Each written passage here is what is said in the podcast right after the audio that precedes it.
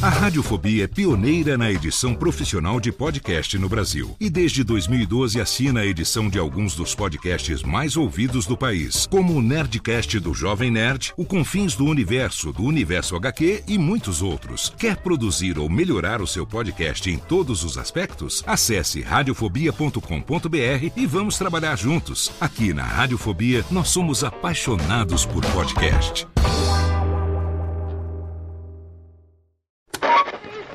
20 horas e 25 Sim, senhoras e senhores, está começando a partir de agora o primeiro Radiofobia. Hoje totalmente fenomenal, um programa especialíssimo apresentando para você 10 anos de podcast Radiofobia, senhoras e senhores.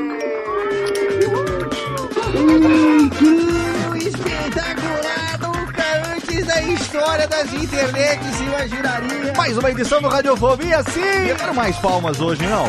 Quero muito mais palmas, porque hoje... Está no ar o Radiofobia. Há mais de 10 anos, trazendo pro podcast o melhor clima do rádio ao vivo.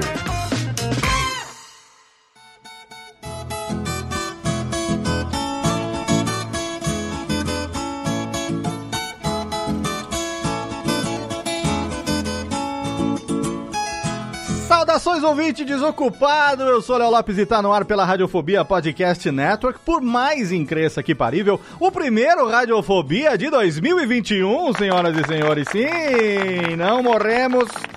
Corona queria que nós tivesse morrido. Outras pessoas, algumas pessoas também queria que nós tivesse morrido. Não morremos, estamos aqui ainda e estamos trazendo para você este que é o primeiro programa de um ano que nós queremos demais que seja melhor do que o ano passado, porque ano passado, Pets aquela Valéria, a gente tá gravando esse programa aqui ainda em dezembro, mas você sabe, né? A gente grava podcast no Pretérito do Futuro, Pretérito do Futuro, né? É o, é o, é o nosso tempo verbal que a gente grava podcast. E como se já tivesse, estamos gravando aqui no passado, como se já tivesse acontecido. Então é com orgulho nas minhas tetildes aqui, nos meus, nos meus peitorais, que eu dou as boas-vindas a você à nossa temporada. Que daqui a mais alguns programinhas teremos o nosso programa de número 300 e também estaremos comemorando 12 anos no ar. Olha que bodega, hein? Ai, ai, ai, ai, ai. E para esse primeiro programa do ano, que tradicionalmente é uma surubinha podcastal, o nosso crossover aqui. Cadê técnica? Não tem o barulho da surubinha?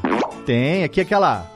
É, que o pessoal gosta da surubinha podcastal. A gente falou assim, gente, o ano de 2020 foi um ano tão Merlin que a gente precisa começar 2021 da melhor maneira possível. A gente precisa começar 2021 no melhor astral possível. E como tradicionalmente o último programa e o primeiro programa do ano são crossovers, você teve, né, aquela doença que foi aquele aquela contaminação que foi a, o nosso o último programa do ano com os meninos do Pauta Livre News, foi o nosso Fobia Livre News. E agora ninguém merece. Teve uma surpresa também aí no final do ano que você viu, que apareceu aí no nosso feed. E agora nós estamos aqui também trazendo para você o primeiro crossover do ano, que é um programa que a gente trouxe aqui no melhor clima. Cadê a violinha caipira? Sobe aí, técnica, pra nós. Eita, Lele, exatamente. Um amigo que faz tempo que eu tô aqui acompanhando o programa dele, eu que sou do interior. Nós vamos falar hoje sobre essa coisa da vida do interior, porque a gente trouxe um podcast que eu vou falar. Eu só não digo que ele poderia estar em qualquer rádio do interior do Brasil varonil, porque se tivesse, ninguém estaria sabendo que ele existe, né? Porque ninguém mais ouve rádio no interior. É, o rádio AM, que é o que pega no interior, morreu. Então, graças a Deus que ele é podcast. E como podcast, a gente consegue saber que ele existe. Mas antes de chamar o nosso convidado, eu quero dar as boas-vindas dele diretamente daquele interior do Rio Grande do Sul. A menina que está aqui com a gente. Qual técnica? Não tira a musiquinha, não. Deixa tocar. A menina que está aqui conosco. Feliz 2001, menina Jéssica. Olá, querida. Feliz 2001 pra você também. Eu falei 2001, eu tô louco. Eu falei 2001. Eu, olha, eu, eu- eu acho que nem, eu ia falar que eu queria que voltasse 2001, mas eu não queria, porque 2001 também foi uma grande bosta. Feliz 2021, Jéssica. Aê, feliz 2021. Aê, eu não sim. sou Não, sou Chiquinha, como é que é Maria Chiquinha, mas já fui pro mato quando eu ia pro interior. Ah, olha aí. O que, você foi fazer no mato, Maria Chiquinha? Muito bem. E nós temos aqui ele diretamente do interior de São Paulo. Na verdade, não é interior, né? Mas ele é da cidade que, olha, ela se deteriora tão rapidamente que poderia ser qualquer interior do país. Ele que ficou de camiseta uma hora no Paço Municipal, ficou parecendo um, um filé. Meu querido pai das gêmeas, Thiago Fujiwara, feliz 2021 para você também. Feliz 2021, Léo. Tudo jóia? Ah, cara, tamo aí, né? 2021 chegando com a torcida e com a esperança de que seja melhor do que 2020, porque putz aquela vaca, hein? Ninguém merece. É, vai ser melhor, sim, Léo. Não, é possível dois anos de zica Tem seguida. que ser. não. Mas tô, eu tô indo pra um ano de quarentena. Quarentena nós continuamos aqui, quarentena eterna. Nosso estilo de vida vai mudar, Thiago. Nosso nível Não. de, de vida. Não, vai, vai mudar. Eu acho que tem muito a ver, a mudança que, que as pessoas querem na vida tem muito a ver com o programa de hoje, né? De- Tomara, viu? de quererem mais espaço, mais qualidade, né? E 2000 ano- 2021 tem que melhorar, porque ano passado não teve festa da firma, eu tô chateado. Ia ter, viu? Ó, falar pra você, ia ter uma puta festa da firma. Eu ia fazer a técnica já, ó. Ia tá, ia ser um regabof daqueles, mas também Eu ia voltar pra casa com um anão, ia ter duas filhas e um anão em casa.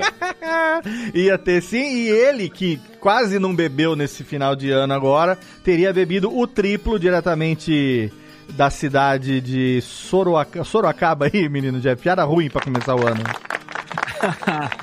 Olá, Léo, olá, ouvintes, olá, queridos amigos. Olá, Jennifer. Estou aproveitando, estou aproveitando muito, Léo. Tá na Casa e- Nova e já, eu gente? gosto. Já tá na Casa Nova? Começou o ano novo de Casa Nova ou vai mudar ainda? No tempo, no tempo do pretérito do perfeito, aqui onde eu estou agora, na linha do tempo, ainda não me mudei, mas no momento em que os ouvintes estiveram ouvindo, Mudará, né, estarás, é, estarás. estarei, estarei mudado já há algum tempo. Inclusive, eu gosto tanto aí de, de interior que eu meio que vou mais pro interior ainda, né? Ah, ah. Sabe que aqui Sorocaba, né, tem uma cidade coladinha aqui do lado que é Votorantim. Votorantim. E a, no- e a minha nova, a minha nova residência Votorantã. é justamente em Votorantã.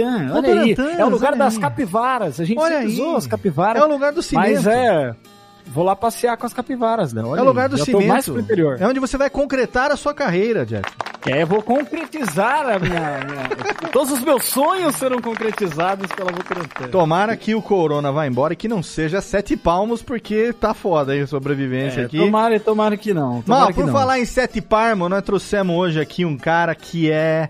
A gente vai conhecer o trabalho dele hoje. Ele é violeiro, ele toca viola. Ele tem um podcast muito gostoso que eu vou te falar, cara. Eu, eu resgatei o prazer de ouvir música caipira nesse finalzinho de ano, graças ao podcast dele.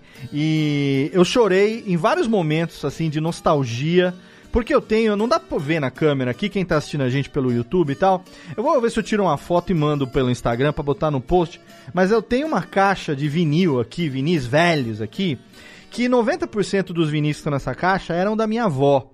Alguns dos primeiros discos de Leandro e Leonardo, Chitãozinho e Chororó, tem Zezé de Camargo e Luciano, tem João Mineiro e Marciano, Tonique e Tinoco, Milionário e José Rico, tem Tião Carreiro e Pardinho, Cascatinha e Ana, tem aqui Liu e Léo, tem de tudo. E eu guardo com muito carinho que são os LPs, os bolachões que eram da minha avó. É, eu que sou daqui de Serra Negra, tô falando, da- já tô morando de volta na minha terra depois de, de ter passado muito tempo fora. E tenho a minha raiz aqui, caipira, minha raiz na roça. Eu fiquei muito feliz de conhecer o trabalho desse cara que tá aqui hoje pra gente falar um pouco sobre cachaça, prosa e viola. Seja bem-vindo à Radiofobia, meu querido Luiz Borges. Grande Léo Lopes, cara, a felicidade é toda minha. Tô muito contente de estar aqui no Radiofobia. Já sou ouvinte do Radiofobia há alguns anos aí. E tamo aí, fazendo podcast. E como você falou, né? Programa de rádio. Se fosse programa de rádio caipira, ninguém mais ouvia. Ninguém ouviu. Um dos motivos de eu começar o Cachaça, Prosa e Viola foi exatamente esse. Foi essa questão de levar a música caipira, a nossa cultura, para mídia podcast, que é uma mídia livre, né? Onde a gente escuta Sim. onde tá, quando quer, enfim. Olha, eu Então, vou. Antes, antes de qualquer coisa aqui, eu quero deixar aqui meu agradecimento a você.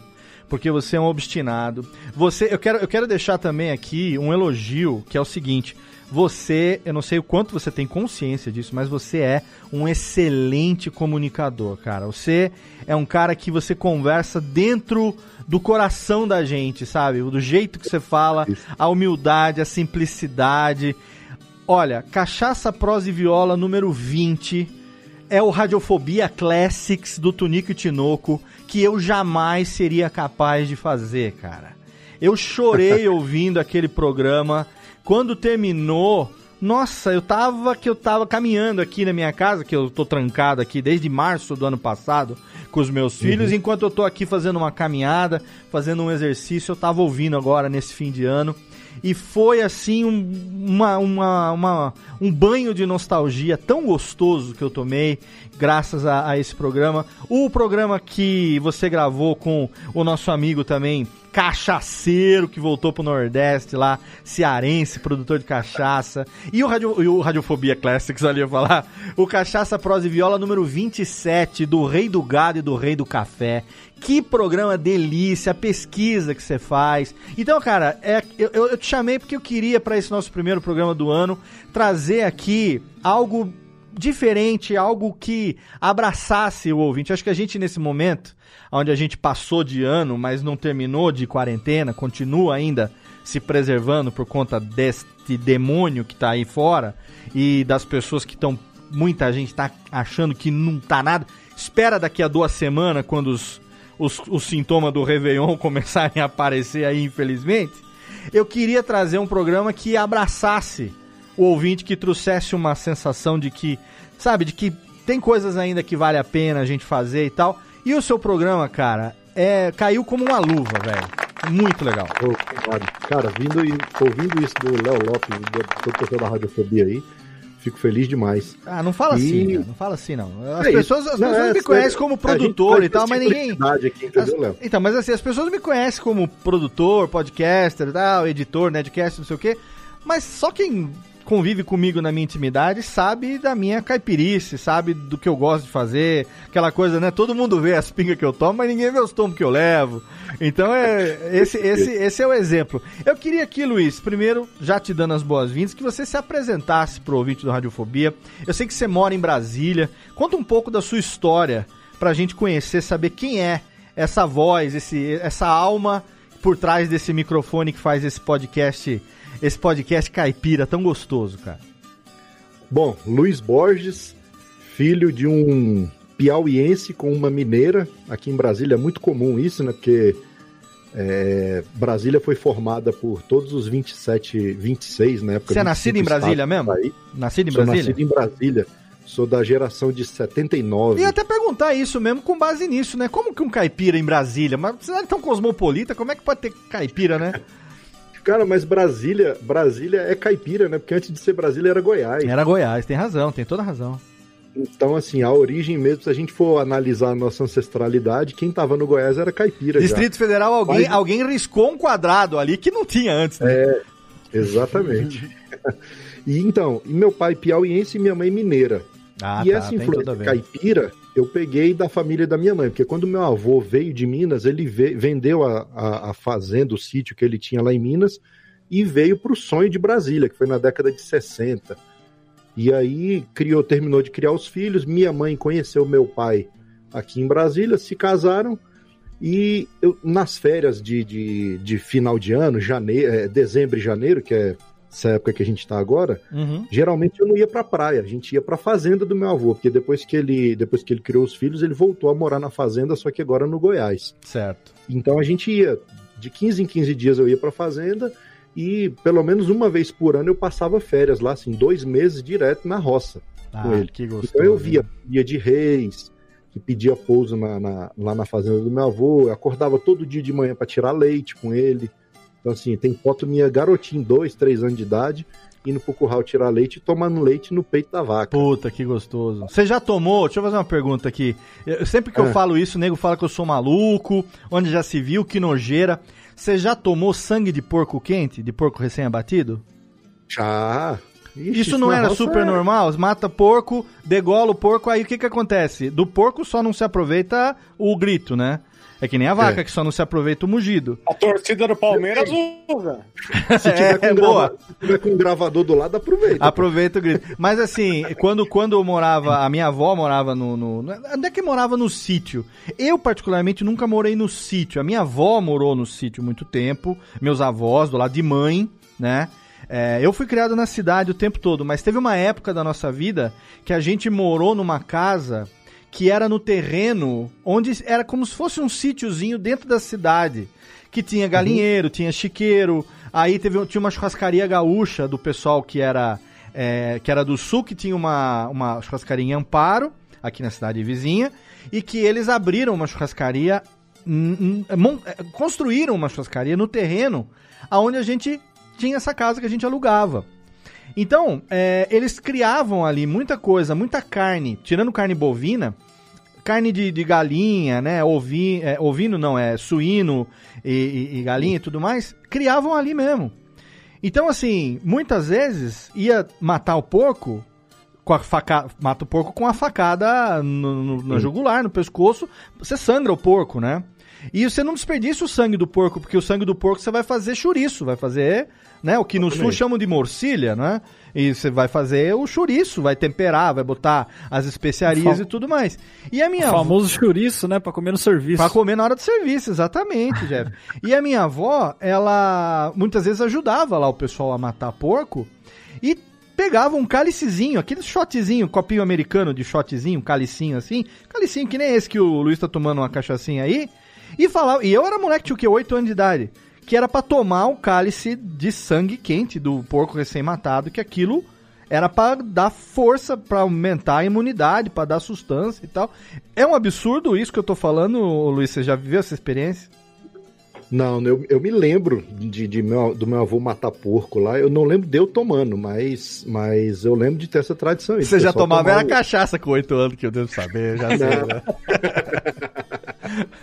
Cara, a primeira cachaça que eu tomei foi sentado na mesa com meu avô, com 18 anos de idade. Ele falou: agora você já é sujeito homem, agora vamos Olha tomar aí. comigo. Eu não posso falar isso porque a gente era moleque aqui, a gente roubava a pinga do, do- da avó, era, era é outra história que era outra geração, era outra geração. Mas aí Não, você mas aí você ia pro é sítio, oficial, né? As, as extras oficiais a gente não conta. não pode, não pode. Hoje em dia não pode, senão a gente é cancelado aqui no podcast por alcoolismo infantil.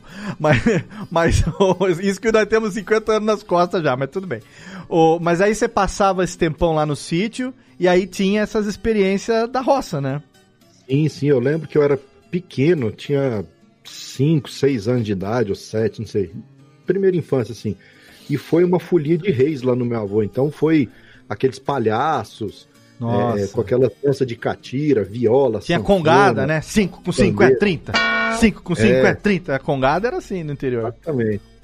Aí, e aí eu lembro de eu ficar muito incutido com aquilo. E desde pequeno eu fui incutido com música. 5 com 5 é 30, olha a minha conta. 15 com 15 é 30, que eu tô louco. Reflexo do Réveillon. Não, a congada É, era. Réveillon, Réveillon. 15 com 15 é 30, era congada, era assim, desculpe. O Léo fez escola pública aqui de São Bernardo. pô. Eu fiz, eu não fiz. É, Na verdade, eu devia ter feito era o Proerd, que teria, teria resolvido muita coisa. Mas vamos lá. E aí, Ah, eu Luiz? fiz também, Léo, não adiantou muito não. Conta aí, Luiz. Desculpa interromper. Não, e aí, na adolescência, né, estudando na cidade, vivendo a maior parte do tempo na cidade, a gente sempre sofre influências, outras influências musicais. Então, passei por muito tempo assim, tocando guitarra, bateria, banda de baile. Gostei muito, uma- teve uma época que eu fui muito influenciado por blues. Ó, Então, toquei gui- guitarra, blues e tudo. ó, gaita, hein? Tô, tô, tô aprendendo gaita. Já tocou gaita? Não, tem que tocar gaita. Vou tocar, tocar Já, gaita. já toquei uma gaitinha já, mas bem safada a Ó, gaita que eu toco. eu não vou nem arriscar agora porque eu tô no do Remify ainda, mas logo logo eu vou dar uma palhinha aqui.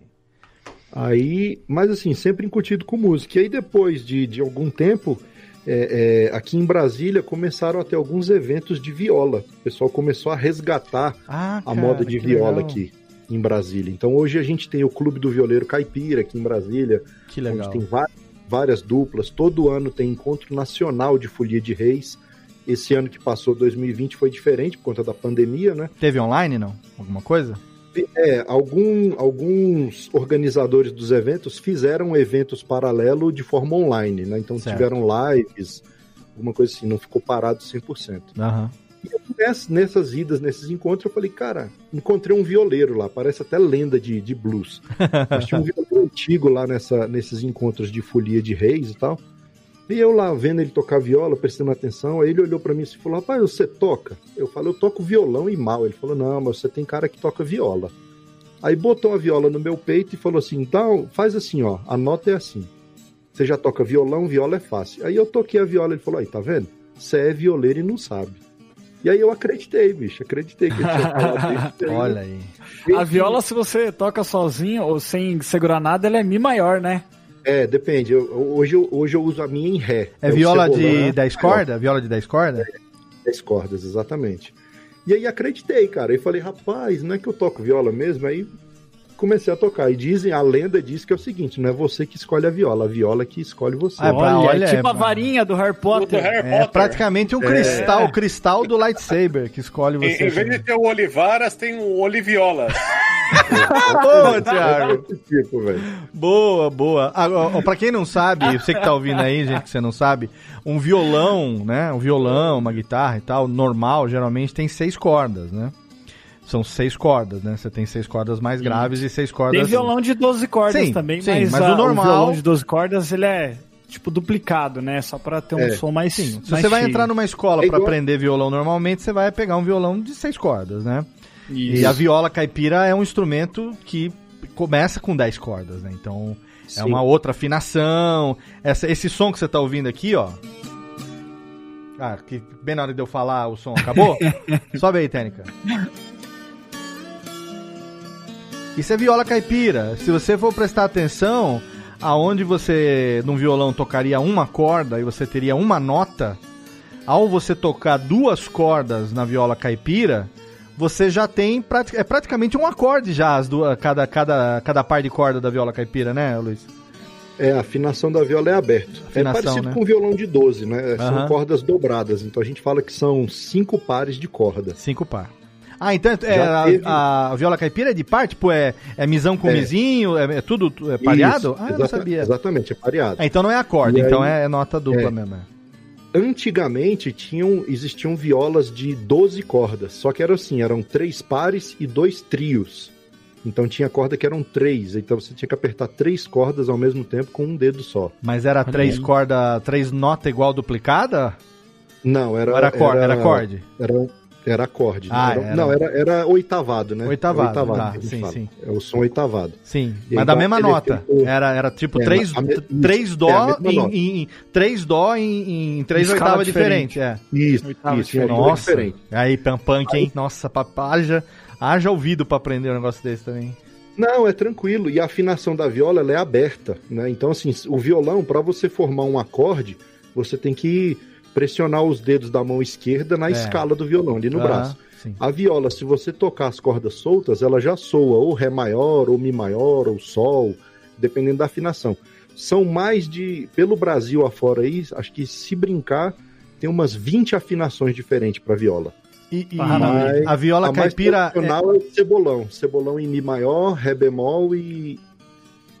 Mi maior, Mi bemol e, e Ré. A viola caipira, ela é um instrumento tradicionalmente brasileiro, porque ela tem uma, uma, uma sonoridade bastante parecida com alguns instrumentos de corda da América Latina, né? América, é, é, é, tipo Chile, Bolívia, Peru, tem alguns instrumentos de corda que, que lembram um pouco essa sonoridade.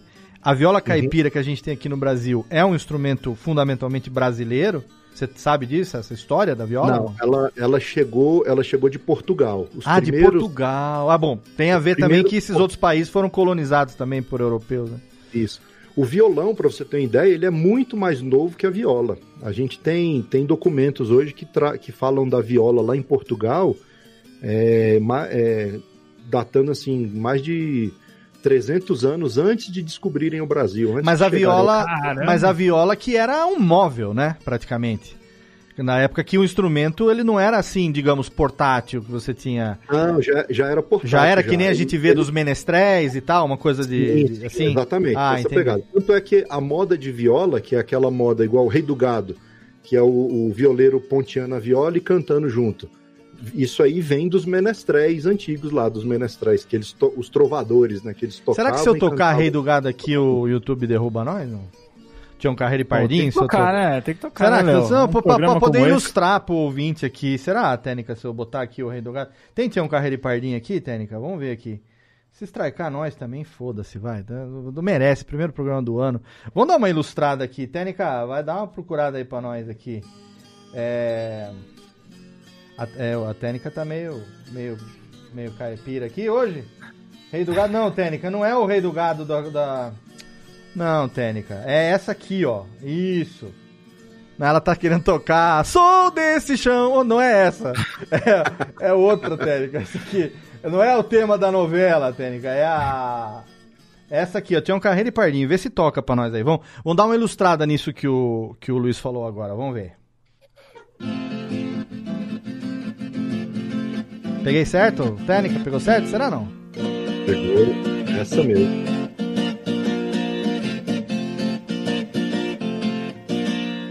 Num bar de Ribeirão Preto eu vi com meus olhos esta passagem quando o champanhe corria roto no alto meio da granfinagem. Nisto chegou um peão trazendo na testa o pó da viagem pro garçom. Ele pediu uma pinga que era pra rebater a friagem. Aí esse tchan tchan tchan, né? Levantou É, aí o e recortado. falou pro A gente- dono, eu tenho uma fé quando um caboclo que não se enxerga num lugar deste vem pôr os pés. Senhor que é o proprietário deve barrar a entrada de qualquer e principalmente nessa ocasião que está presente o rei, do, café. Ei, Laia, muito bom. Gente, ó, bater aqui técnicas Parma aqui pra nós. Vamos aproveitar que não tomamos strike ainda. E Já se peguei você, uma palha aqui já, botei na boca. se você Tô- quiser tô- conhecer, para de estereotipar o caipira, hein, Jeff? Pode parar, hein? Não, mas é, mas é, é a vontade. Esse negócio de ficar, entendeu? esse negócio de ficar aí mastigando capim, para de estereotipar o caipira, porque os- os- É alguns verdade. dos maiores bilionários do, do país são caipira, seja rei do gado ou rei do café, não importa. Então, e pode ter certeza que vocês estão mastigando alguma coisa, não é capinzinho não, meu querido. É, viu, mas ó, essa, como que chama essa, é recortado que você falou, essa tocada de viola? É, a moda de viola ela tem o recortado, que é essa parte.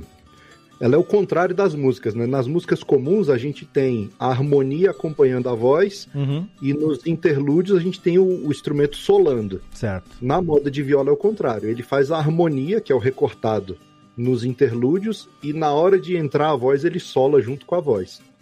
Que aí Ele é fica só um atento. guia para acompanhar o cantador na, na condução ali da música, no- Perfeito. no tom da música. Ô Perfeito. Luiz, e o- é- essas violas, assim, ou as cordas delas são todas hum, de, de material metálico, porque dá pra sentir que ela é meio metalizada, né? Quando dá essas batidas, né? São 10 cordas de aço. Ni- é, aço niquelado ou tem uns que são de bronze, né?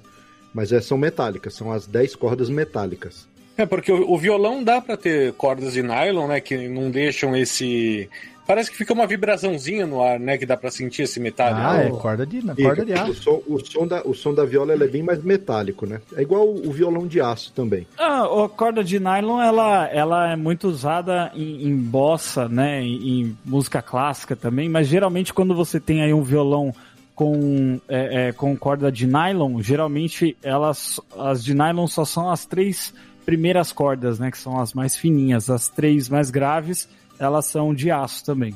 Corda, Mas aí, Jeff, internamente é nylon também. tá? É, ela, ela é Internamente revestida, é ela é também? revestida por, Por fora. dentro é. é um fila- são vários filamentozinhos de nylon, é como se fosse uma linha desfiada, Uhum. e vem Uhum. o, o aço enrolando ela por fora. A corda em Ah, si é de perfeito. nylon, sim. A corda de aço é é aquela diferente. famosa rasga-dedo, né? Que é aquela ali pra...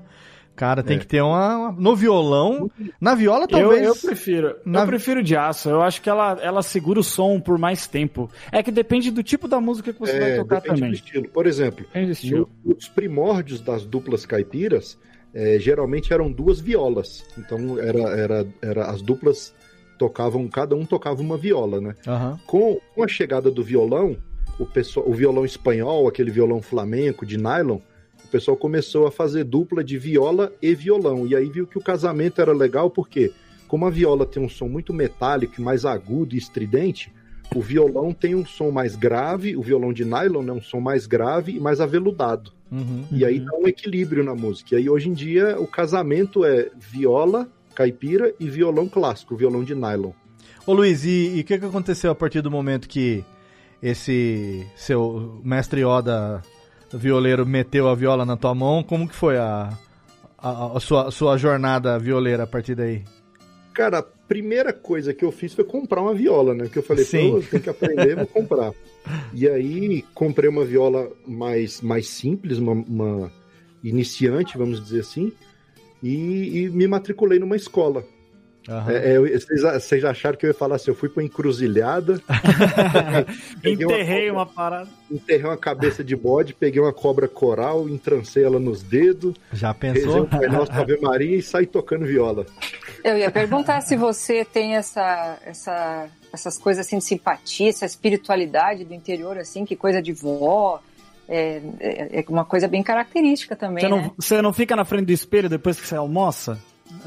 Tem, eu- eu- pergunta, eu- né? a, minha avó, a minha avó era benzedeira. A minha também, avó- as duas. Eu tinha uma avó que ela era benzedeira, rapaz, ela benzia a gente, o raminho que ela usava pra benzer, secava assim, murchava, meu amigo. Falei, nossa. A minha avó, eu acho que eu tenho foto disso, eu tenho que resgatar. A mãe do meu pai, ela benzia quebranto. Que Uhum. era quando a criança nascia, recém-nascido, dizia que a criança pegava quebranto. Que as pessoas olhavam pra criança, tinha inveja, a criança ficava doente porque pegava quebranto. Aí para não. E também benzia torcicolo. Aí o que que fazia? Ah, quando criança nascia, criancinha pequena, levava na casa da minha avó, ela cortava um, um chumacinho de cabelo assim. Aí ela fazia uma, um benzimento com carvão no copo d'água com a colher, assim. Aí botava o carvão no fogo para esquentar, fazia uma cruz, fazia uma reza e tal. Jogava aquilo dentro da, da água. Essa era pra, pra, pra o benzimento do torcicolo. Diz que quanto mais fazia, mais forte era o mau, o mau jeito que tinha dado. E o do cabelo, eu confundi as duas, ela fazia uma reza que ela pegava uma cinza, misturava com um pouquinho de terra e ela cavucava na parede. Ela botava o chumaço de cabelo assim e ela tapava o buraco com o, esse barro que ela tinha feito de tijolo e tal e ficava o chumacinho do cabelo da criança na parede. Tinha uma parede do lado de fora da casa dela que era a parede do, do benzimento. E parecia que tinha tomado uma metralhada a parede, assim, tudo esburacada e cada barrinho que tinha tinha um chumacinho de cabelo de uma criança diferente. Agora pensando é até meio, meio creepy assim, né? Mas é, todos nós tínhamos um chumaço de cabelo. Nós e a cidade inteira aqui tinha um chumaço de cabelo na parede da casa da minha avó. Ó, eu tô em São Bernardo, mas a minha avó ela faz isso até hoje. Minha avó ela benze as meninas. Quando a gente percebe que as meninas às vezes estão meio chatas, sem, sem ter motivo nenhum, não estão dormindo bem, Ah, é. é dar uma ligada e falar, ô vó, dá uma olhadinha se as meninas não estão com quebrante. Aqui a gente chama É, de quebrante. quebrante, quebranto, é, a É. mesma coisa. É. Uhum. E aí minha avó faz uma coisa parecida, só que ela, ela pega um prato, ela coloca água, ela vai, reza, vai rezando uma Ave Maria e vai fazendo o sinal da cruz Isso. com uma faca na- no prato e vai pingando gota de óleo. E aí, conforme a gota de óleo, se a gota se espalha muito ou é menor, é o nível de Ah, quebrante. então. A minha, a minha fazia isso com carvão, é. Porque a gente faz isso. ó. Cara, eu sou um cara 2020, da ciência, tudo, mas até hoje eu recorro a isso. E a gente vê, às vezes, quando as meninas estão dormindo com o olhinho meio aberto, minha avó passa, ela vê, ela fala, ó, tá dormindo de olho aberto, é quebrante. E ela vai lá e benze, e pra gente funciona. Até dia que eu tô com dor de cabeça, às vezes falo, vó, putz, eu acho que eu não tô muito bem, dá uma, uma benzida pra mim. Pra, pra mim funciona até hoje. Cara, minha mãe até hoje, ela liga, pergunta dos meninos como é que tá, não sei o que tem. E às vezes tá, ah, fulano de tal tá com uma tosse, não sei o que tem. Aí ela, ah, não, tudo bem, tudo bem. Aí daqui a pouco dá umas duas horas, ela liga de volta. Ei, melhorou a tosse do menino? Ah, deu uma melhorada e tal. Ah, não, porque eu liguei pra dona fulana, benzedeira, ela já benzeu, já, já me ligou, disse que já tá melhor e tal. Só confirma aí. Eu já sei que tá melhor, porque a benzedeira diz que tá. Agora você só confirma com o seu menino pra ter certeza mesmo. Porque eu sei que já tá tudo certo. É brincadeira, E né? o Thiago ainda bota as meninas no YouTube pra pegar os quebrantos do. Porque a, a- a gente tem. O tanto que a gente tem de view no YouTube ali não, não lota uma sala de cinema. Pô, ô Luiz, mas é, eu, acho, eu acho muito legal esse caminho. Você tinha que idade quando você, quando você começou a tocar viola? Cara, viola eu comecei adulto, já casado, foi em 2010. Então, tô, hoje, Nossa, 2000, recente? eu Tô tô com 41, é, mas eu já tinha uma trajetória musical desde os 6 anos de idade que eu toco um monte de coisa. Comecei com flauta doce, já toquei bateria, violão, guitarra. Que legal. Você E já assim, era então músico, foi- então? Você já é músico desde moleque, né? Sim, sim, sempre tive banda, sempre fui envolvido com banda, mas a música é caipira mesmo, essa, essa a, a- música tradicional e tudo, eu resgatei agora, sempre escutei em casa e tudo, mas na adolescência, como eu falei, década de 80, 90, Sim. você tem influência de uma porrada de música, rádio FM e tal. Então, assim, passei por um, um monte de estilos aí. Você falou Mas que tem que idade? pegou- 41? Tô com 41. 41. Então é. Aí é, tá, estamos na, mais ou menos na mesma faixa de, de, de idade, uns, uns 4, 5 anos de diferença. A gente ainda teve mais ou menos a, a mesma criação, né? Então nessa anos 80 a gente tava numa outra pegada. Eu também, né? Você vê que agora, depois de velho, a gente é que eu voltei a ser mais emotivo, mais saudosista, né, com as coisas da minha terra e até o fato de eu ter voltado pra cá também, é que eu não frequento as coisas aqui, né, mas agora com com com, com Covid e tudo mais, né, a gente acaba não, não, não frequentando muito mais as coisas, mas eu passei a valorizar um pouco mais as coisas da minha terra, sabe? E- Ah, mas só o clima, só, né, Léo? Só de você estar no, no ambiente, né, onde você onde você foi criado, onde você nasceu, é, tem um significado muito grande, assim, você, você se sente em casa, né? Ah, não, isso É, sim, né? Assim, a- a- os meus pais, é, eles vão se mudar para um sítio que, é, que é perto da- de onde a minha irmã mora, né? Ela mora num sítio, sítio mesmo, perto de Sete Barras, Registro, ali a, a região da, da Ira, sabe? Ali no, no Vale do, do Ribeira. Sim, sim. E, e é um lugar assim, puxa, é, é bem pequeno, mas, cara, é lindo, tem rio, tem coisa assim, é, é, o- o- é um ambiente que é muito gostoso, né? Você vai pra lá, você sente o ar limpo, você consegue ficar bem tranquilo, assim, eu gosto bastante. Ali perto Eu, da apesar- região de Registro. é, exatamente. Eu aqui em Sorocaba, Sorocaba é, é interior, né? Mas ele já é um interior mais mais Gourmet. mais, mais popular, é, mais gourmet, Gourmet. exatamente. Mas mesmo assim, cara, eu é tipo gosto Campinas, bastante, né? É interior, de- mas não é interior ainda, né? É, sim, sim. Mas eu gosto que tá aqui perto do interior. Se eu quiser dar uma escapadinha ali já. Já tá Sorocaba em tranquilo, né? volta, você talvez Votorantim seja um pouco mais interior, um pouco antes de chegar É, aí, exato. indo pro caminho de Indaiatuba, ali você tem Salto, tem Itu, ali, já, Sim, ali já é mais interior. Indaiatuba Feliz, também. né? Porto Feliz, é. Porto o Feliz. Tá aí direto em Porto Feliz, né? É. Ô, ô, Viu? ô, fala, fala, Jeff. Olha, não, eu só queria falar também que, que aqui, ó, ó, acho que vale até fazer uma propaganda aqui do nosso querido amigo Luiz Borges, que eu vi aqui o, o, o álbum dele, Cheiro de Chão, né, que é, é, ele canta, né, e aí pelo visto ele também produz as músicas dele, que aí é uma coisa que eu fiquei muito interessado, né, que eu, eu também gosto muito de, de mexer com produção. Você também né? é produteiro, E, né? é, Produteiro com Sou produteiro. produteiro, tô aprendendo, tô aprendendo ainda. Mas eu achei muito legal. Você produz então os seus- álbuns, você é, grava tudo, capta. Como é que é esse- essa tua, tua experiência aí? Não, assim, a gente fa... eu faço as, as prés né, em casa, os arranjos, essas coisas, mas a gente sempre finaliza no estúdio, porque Ah, é legal. captação acústica, tratamento acústico e tudo, Claro. mas a produção, a parte de arranjo musical, eu, eu que faço, Uhum. os arranjos aí. Então tem, dessas sete Mas- músicas que tem no disco, são os, os instrumentais, a maioria são arranjos meus, em parceria com o Grilo, que é o maestro lá do, do, do estúdio GR1, Aham. e tem um arranjo na música 3, que é do Rodrigo Rocha, um puta guitarrista, toca de tudo e ele fez um dobro de violão aí, parece uma música flamenca, cara, muito muito linda. Que É, legal. deixando saudade. Tem álbum seu que é onde? No Spotify? No Spotify, tá no Olha! Spotify. Nós lançamos em 2018, 19, Dois- 2019 tá aqui, 2019. É, tá aqui, ó. 19, 2019 isso foi. São E sete aí- músicas. É Olha um aí. EP, é um EP.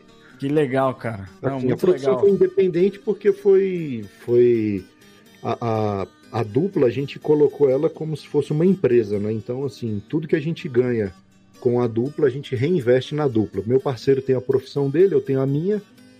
Então, um acordo para a gente não tirar a renda de casa e para poder conciliar e fazer a dupla andar foi esse. Não, que a gente ganhar com a dupla, a gente faz um arranjo financeiro aqui que aí a gente reinveste todo na dupla. Então, o, o fruto desses investimentos aí, um dos frutos foi esse disco. Peraí, como, é que, tá, como é que tá aqui no Spotify? Técnica, pra Técnica procurar aqui?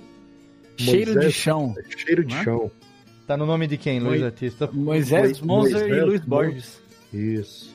Meu Olha parceiro aí. Moisés. De quando é esse álbum? 2018? 2019, 2019. Olha só, gente. Cadê? Cheiro de, cheiro de chão, Técnica. Procura aí, cheiro de chão. Moisés Moser e Luiz Borges. Olha aí, muito bom. Tá tocando aí, Técnica? Ê, vidão! Calma não, mundão. Essa é a música de trabalho, Luiz. A música de trabalho do Clube do Bolinha. Ai, vai, maestro. Ao fechar os olhos, volto no tempo, fico imaginando. Você faz o que? A segunda voz ou a primeira? Tudo natural, segunda. Tudo tão real, tudo que deixei. Aquela estrada que era boiadeira Aquela casa que era de madeira e o samburá de pendurado ao lado do fogão de lenha. Quando os olhos não enxergam, não podem ver o que restou, tudo que plantou, tudo morreu. Olha só, gente, que legal, Luiz. Pô, eu vou deixar o link no post aqui para quem quiser tá lá no Spotify, Cheiro de Chão, o álbum do nosso querido Luiz Borges e seu parceiro Moisés Moser. Olha que bacana, é. cara. Pô, aqui, ó, olha só, cara. Ó, vamos fazer o seguinte, vamos dar uma pausa ô, técnica. Tá gostoso o programa, hein? Tá o programa do jeito que a gente gosta. A gente vai dar uma pausa rapidinho aqui pro nosso bloco de recadinhos.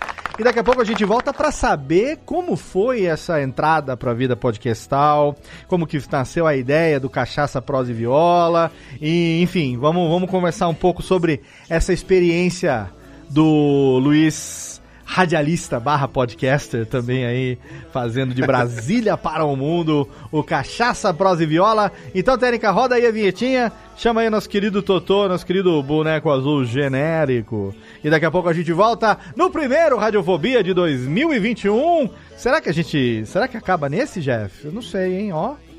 Seria bom, hein, acabar em alta, acabar no topo, assim, ó. Vai acabar com alegria. Quem sabe? Não sei, não sei. Daqui a pouco a gente volta. Esse por enquanto tem mais metade. Daqui a pouco a gente volta.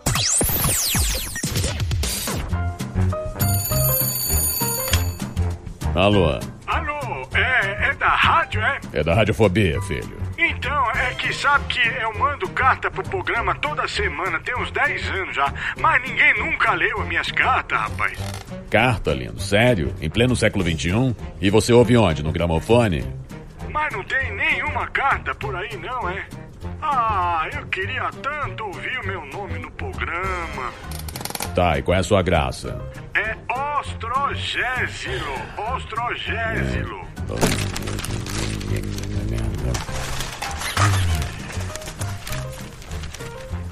Achei sua carta, mas vamos te chamar de Totô, tá?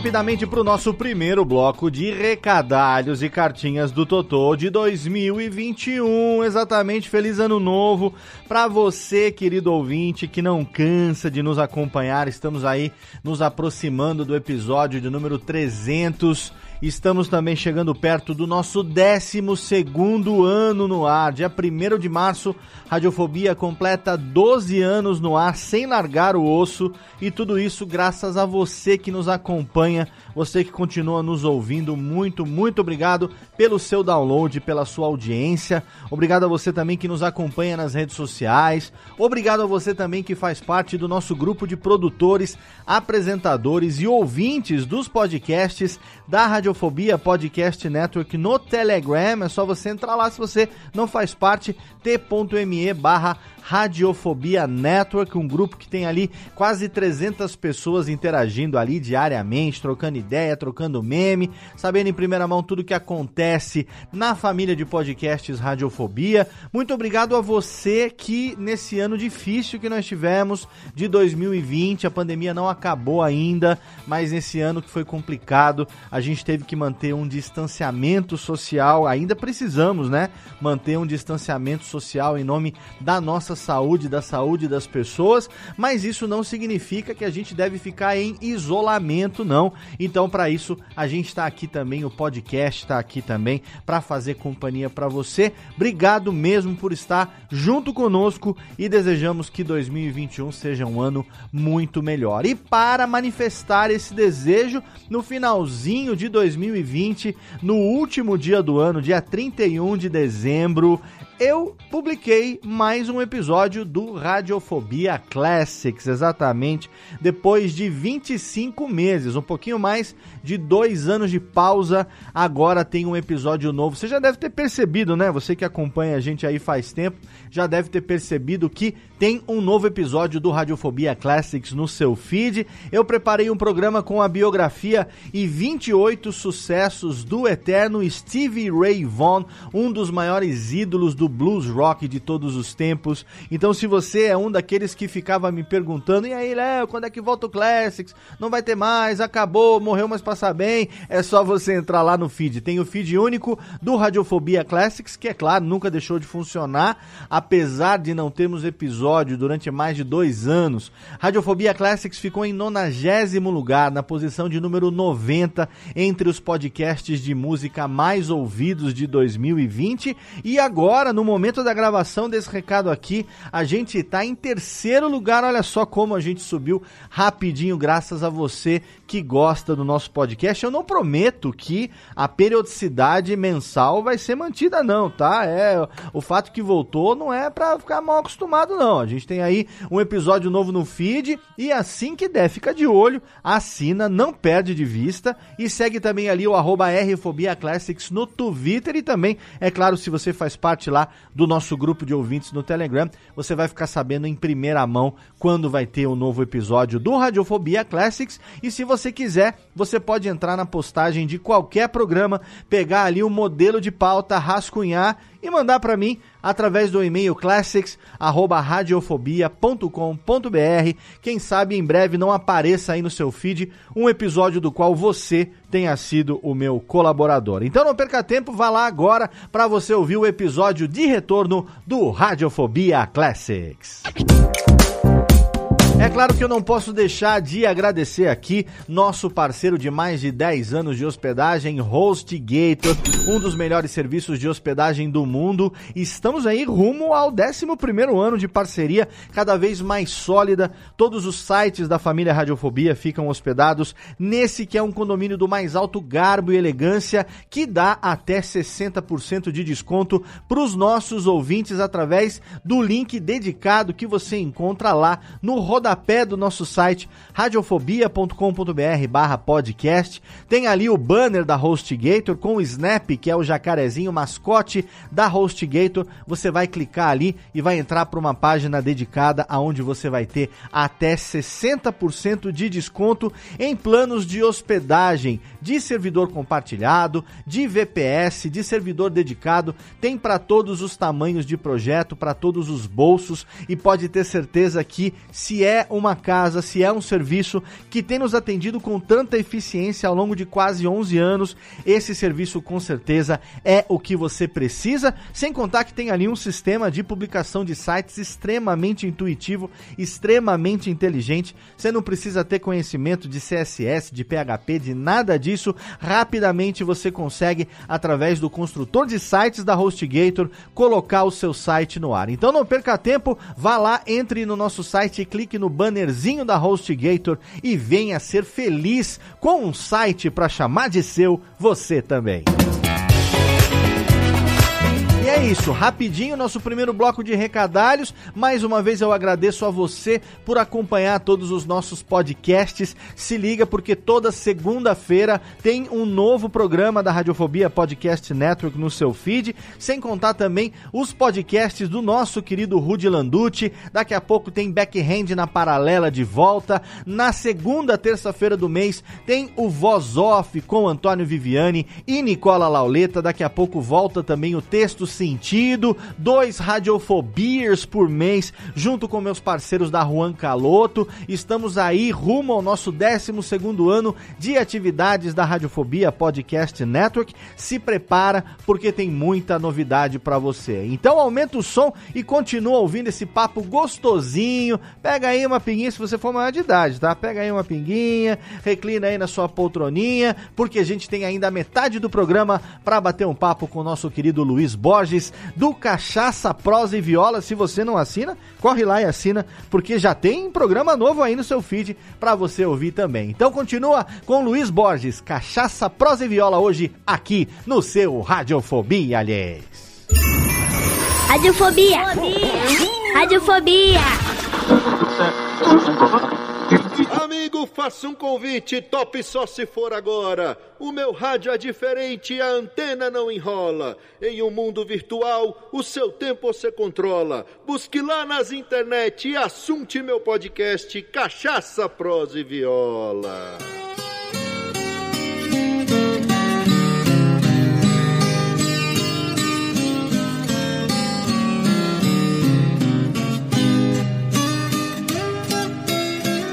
Tamo de volta nos podcasts. Olha lá de volta aqui. Olha que delícia. Ó, o primeiro programa de 2021. Programinha delícia, no melhor estilo. Vamos aqui tomar uma cachaçinha, bater um papo com a violinha, conversando com o nosso amigo Luiz Borges, diretamente de Brasília. Ele que é instrumentista, músico, radialista, podcaster, bailarino, que mais ele é? Confeiteiro que, e tudo que Modelo, você... manequim. Manequim, modelo e tudo mais. E que hoje tá aqui no nosso crossover com o Cachaça, Prosa e Viola, que é um podcast muito gostoso. Fica o link no post pra você. Se você gosta de ouvir no Spotify, eu particularmente não gosto de ouvir no Spotify. A gente tem uma audiência muito grande, mas o player do Spotify eu acho bem ruimzão. Eu, eu recomendo o Pocket Cast, que é um, um player bem legal. Mas não importa onde você vai ouvir, que você ouça. E o link no post, como eu falei, né, lá na abertura do programa, a minha recomendação de dois episódios que se você ouvir, você vai se apaixonar e vai assinar no teu feed aí. E também vai entrar lá no programa de apoio lá, hein? Pode botar um ticlinzinho lá porque uma pinga, pô, uma pinguinha por mês. Você ajuda o Luiz a manter lá o Cachaça Prosa e Viola, você vai ouvir um programa com uma qualidade sonora acima da média para um podcast, um programa com uma qualidade de conteúdo inquestionável e que, como eu disse no começo do programa, eu sinto isso, eu como como radialista, como pessoa do, do negrofone desde sempre, eu, e, e- e caipira, né, de nascença, eu me senti abraçado. Então espero que você curta também lá, vai ter o link para você ouvir o Cachaça Prosa e Viola número 20 com Olha, eu, eu, eu falei que é o Radiofobia Classic porque é brincadeira com o meu podcast, mas é um programa definitivo sobre Tonico e Tinoco. Se você não conhece, se você, olha só, se você aí, ouvinte, tem algum tipo de preconceito com a música caipira, com a música. Eu não vou falar hoje da, da música sertaneja, do sertanejo universitário, nem do sertanojo, nem do, do, do, do, do brega romântico pseudo sertanejo. Eu vou falar da música caipira, né? Da música, da, da música de, de, de moda de viola. Se você tem alguma algum preconceito, ouça esse programa, Cachaça Prosa e Viola número 20, para você conhecer a história de Tonico Tinoco, os caras, os irmãos Pérez, os caras que, sabe, foram precursores de tudo isso que a gente vê hoje aqui, foi a maior dupla caipira da história do país. E não foram só a maior dupla caipira da história do país. Eles foram é, dois dos maiores artistas que esse país já viu. Dos maiores vendedores de disco. Eles venderam nada menos do que 150 milhões de discos durante a carreira deles e continuam vendendo. É pra gente tirar o chapéu e respeitar o quanto que esses, esses dois irmãos pegaram numa, numa, numa, numa, num facão e abriram caminho para muita gente que veio depois. E o Luiz conta a história deles lá. E eu também recomendo o Cachaça Prosa e Viola número 27, que é uma história muito legal comparando a música que a gente tocou um trechinho aqui no primeiro bloco, do Rei do Gado, uma música que ficou famosíssima na interpretação de Tião Carreiro e Pardinho, né? E tem a, o Rei do Café, que foi a réplica da música que veio depois. As duas músicas juntas contam a história de um desafio e é muito bacana. Então fica aqui a recomendação para você ir lá e conhecer, se você não conhece ainda, Cachaça, Prosa e Viola do meu amigo Luiz Borges. Ô Luiz, como que nasceu a ideia? Qual foi a sua seu contato com o podcast? Como que foi do violeiro multi-instrumentista, é, de repente falar, não, eu vou fazer um podcast sobre isso. Inclusive, deixar aqui também a recomendação, né? Que o Cachaça Prosa e Viola hoje faz parte da rede Agro, Agrocast, né?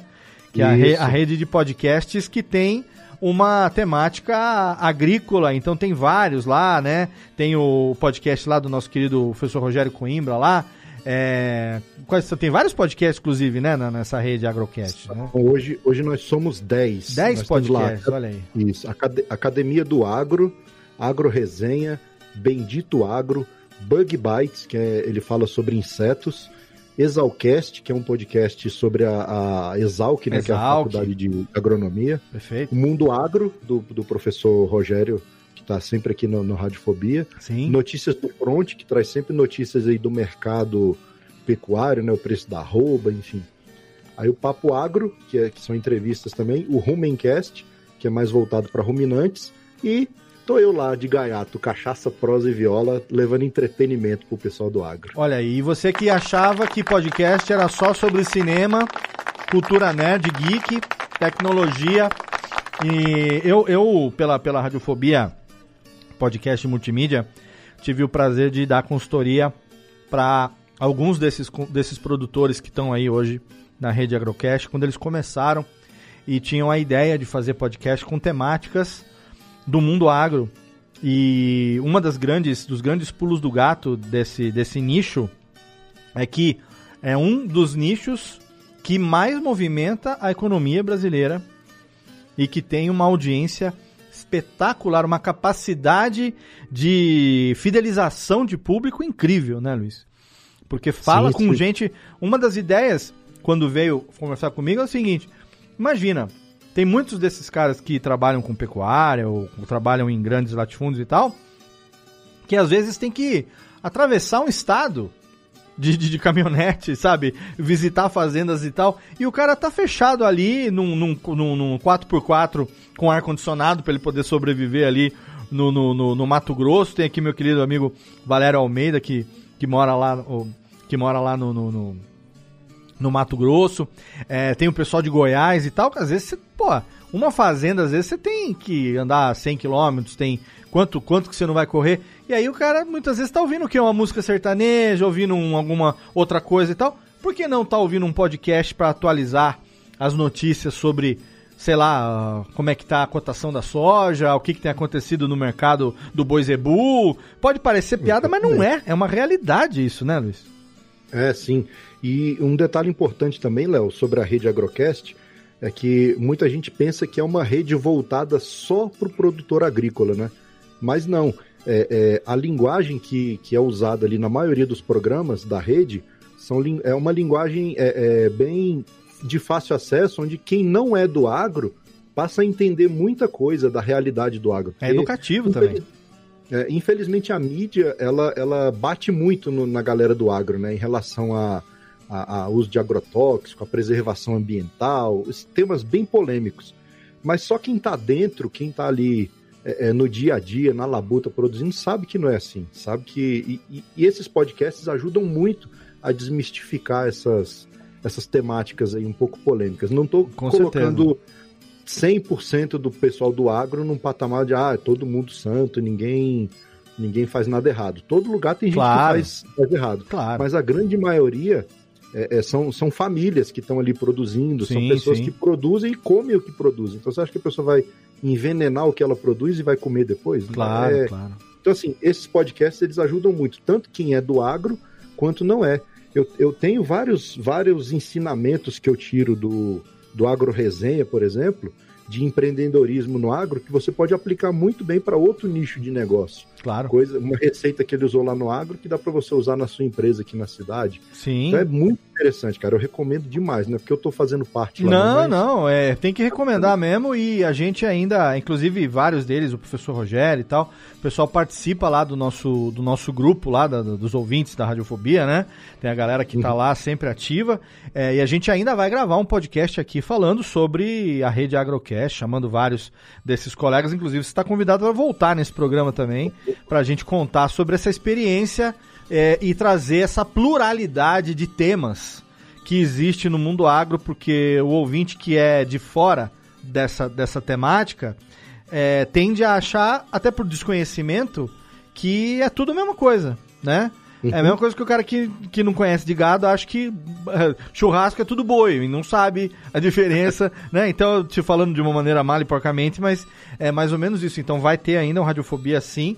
É, inclusive, foi tava na nossas uma das sugestões de pauta para esse nosso primeiro programa, mas a gente chamou aqui o nosso querido Luiz, porque o programa é meu e eu apaixonei por esse cachaça, prosa e viola. E eu chorei de verdade, cara. Falar pra você, viu? Olha, o programa de Tonico e Tinoco mexeu comigo porque a minha avó. é, eu fui criado. Assim, não é que eu fui criado pela minha avó, a minha avó morava com a gente. O meu avô, esse lado da minha mãe, né? O meu avô morreu em 1981. Eu tinha 7 anos de idade, eu sou de 74. E aí, quando meu avô morreu, a minha avó, por parte de mãe, veio morar junto com a gente. E aí, meus pais, eles tinham uma loja e trabalhavam na loja o tempo todo, né? Então, praticamente eu e minha irmã ficávamos em casa e quem cuidava da gente em casa no dia a dia era minha avó, que fazia comida, né? A minha avó criava passarinho, então eu ajudava ela a trocar a comida do passarinho, a água do passarinho, o jornal do passarinho. E ela ouvia muita música caipira, então, como eu falei, tem esses LPs que eu herdei, que hoje em dia ficaram, se, quase que foram jogados fora, minha irmã guardou. E aí, quando ela ficou sabendo que eu tinha montado aqui um estúdio com toca-disco e tal, não sei o que, ela falou, por que, que você não leva essa coleção de, de disco aqui? Porque eu, eu guardei, né? Do- Durante os 20 anos que eu fiquei fora daqui, minha irmã guardou. E aí hoje eu tenho aqui guardado comigo. E é, Tonico Tinoco tinham uma história especial, porque era das duplas que a minha avó mais escutava, né? Minha avó gostava da música caipira mesmo, caipira de raiz mesmo, né? E aí depois ela, ela pegou o começo desses que hoje são os considerados os reis do sertanejo, como eu falei aqui, se eu, se eu pegar aqui e mostrar na câmera, tem os primeiros LPs aqui de, de- dessas duplas, né? Do Chitãozinho Chororó, Leandro Leonardo. Tem os primeiros discos aqui. Não nem deve ser raridade, porque hoje em dia, eu acho que em qualquer sebo você encontra esse tipo de disco. Mas pra você ter uma ideia do quanto que ela vem, né? A minha avó vinha desse desse caipirismo da roça mesmo, original, da, da música. Música, quando a gente falava música. Não falava música sertaneja. A minha avó não via, nunca viu música sertaneja, ela via música caipira. É, foi assim que eu cresci, né? Ouvindo música caipira junto com a minha avó, né? Mas demos uma volta e não chegamos no ponto que foi a primeira pergunta do, do início do bloco. Da, da sua história, Luiz, com o podcast, da onde que surgiu, como que você começou a ouvir e em que momento que você deu aquele pulo do gato de falar, não, eu tenho que falar sobre isso, cachaça, prosa e viola é minha pegada, eu vou ser um comunicador aqui também. Cara, foi.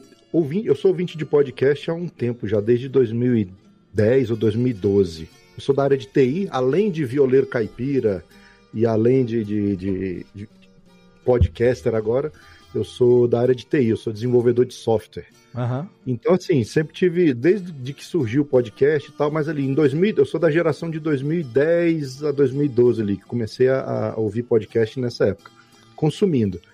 E, e na época do CD ainda, que você tinha que queimar o disco e gravar e tal. Enfim. Até então, mexia com música, mas nunca tinha me tocado de fazer podcast. Até que em 2018, foi 2018, a gente, uns amigos meus aqui de Brasília, acho que até você conhece, o Plínio Perrudo, praticamente nada. Sim, grande Plínio.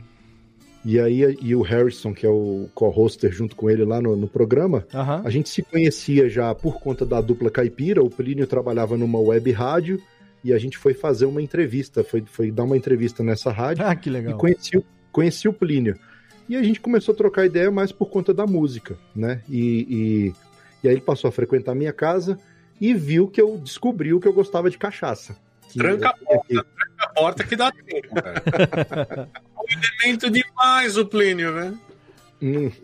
Então, aí um dia ele me chamou para gravar com eles um episódio do, do Praticamente Nada para falar sobre a história da cachaça.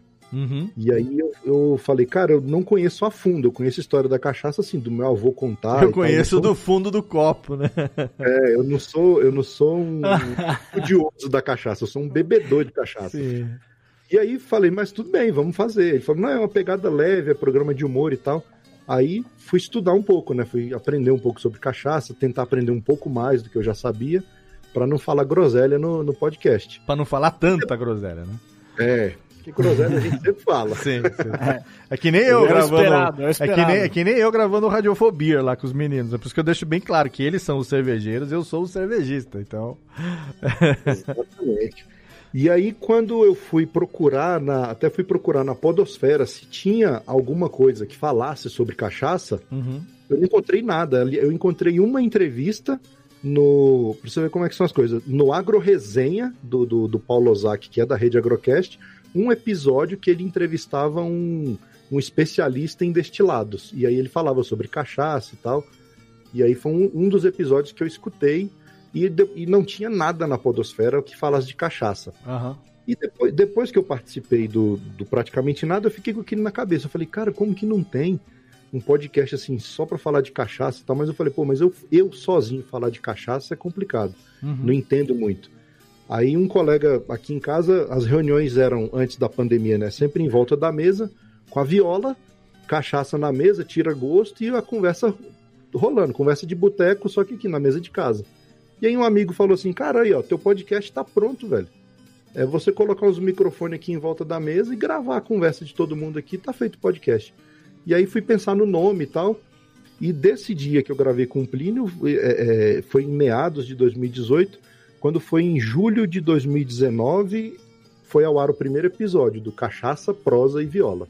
Que legal. Julho de 2019.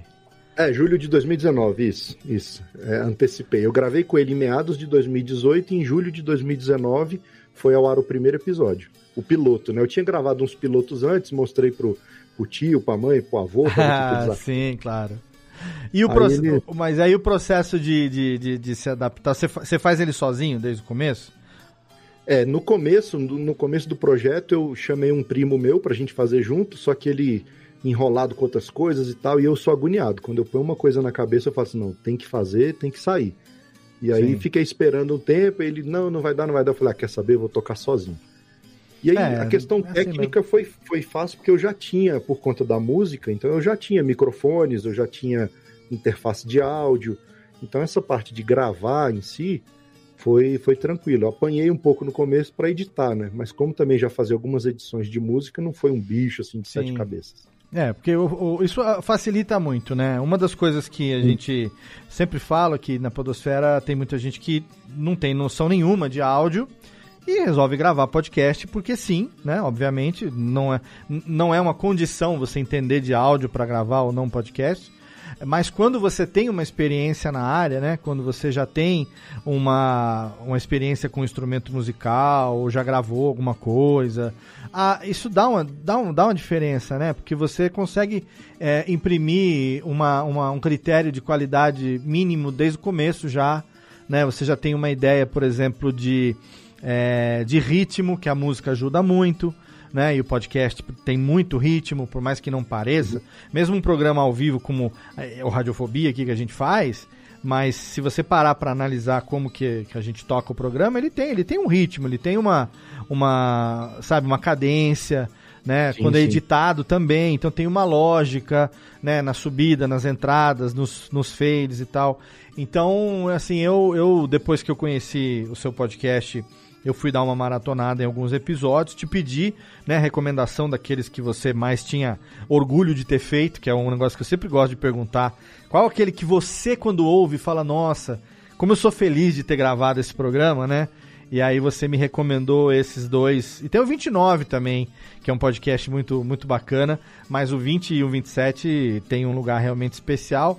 É, e, e realmente o ouvinte que não conhece ainda o Cachaça, Prosa e Viola, vai lá dar uma ouvida e você vai entender isso que eu falei, né? E se você é do interior, ou se você tem uma raiz no interior, se você chegou a viver algum tempo no interior é, e chegou a ouvir um pouco de rádio do interior, talvez você ecoe, né? Tenha essa, essa ressonância de algo que eu aqui em Serra Negra é, via muito na.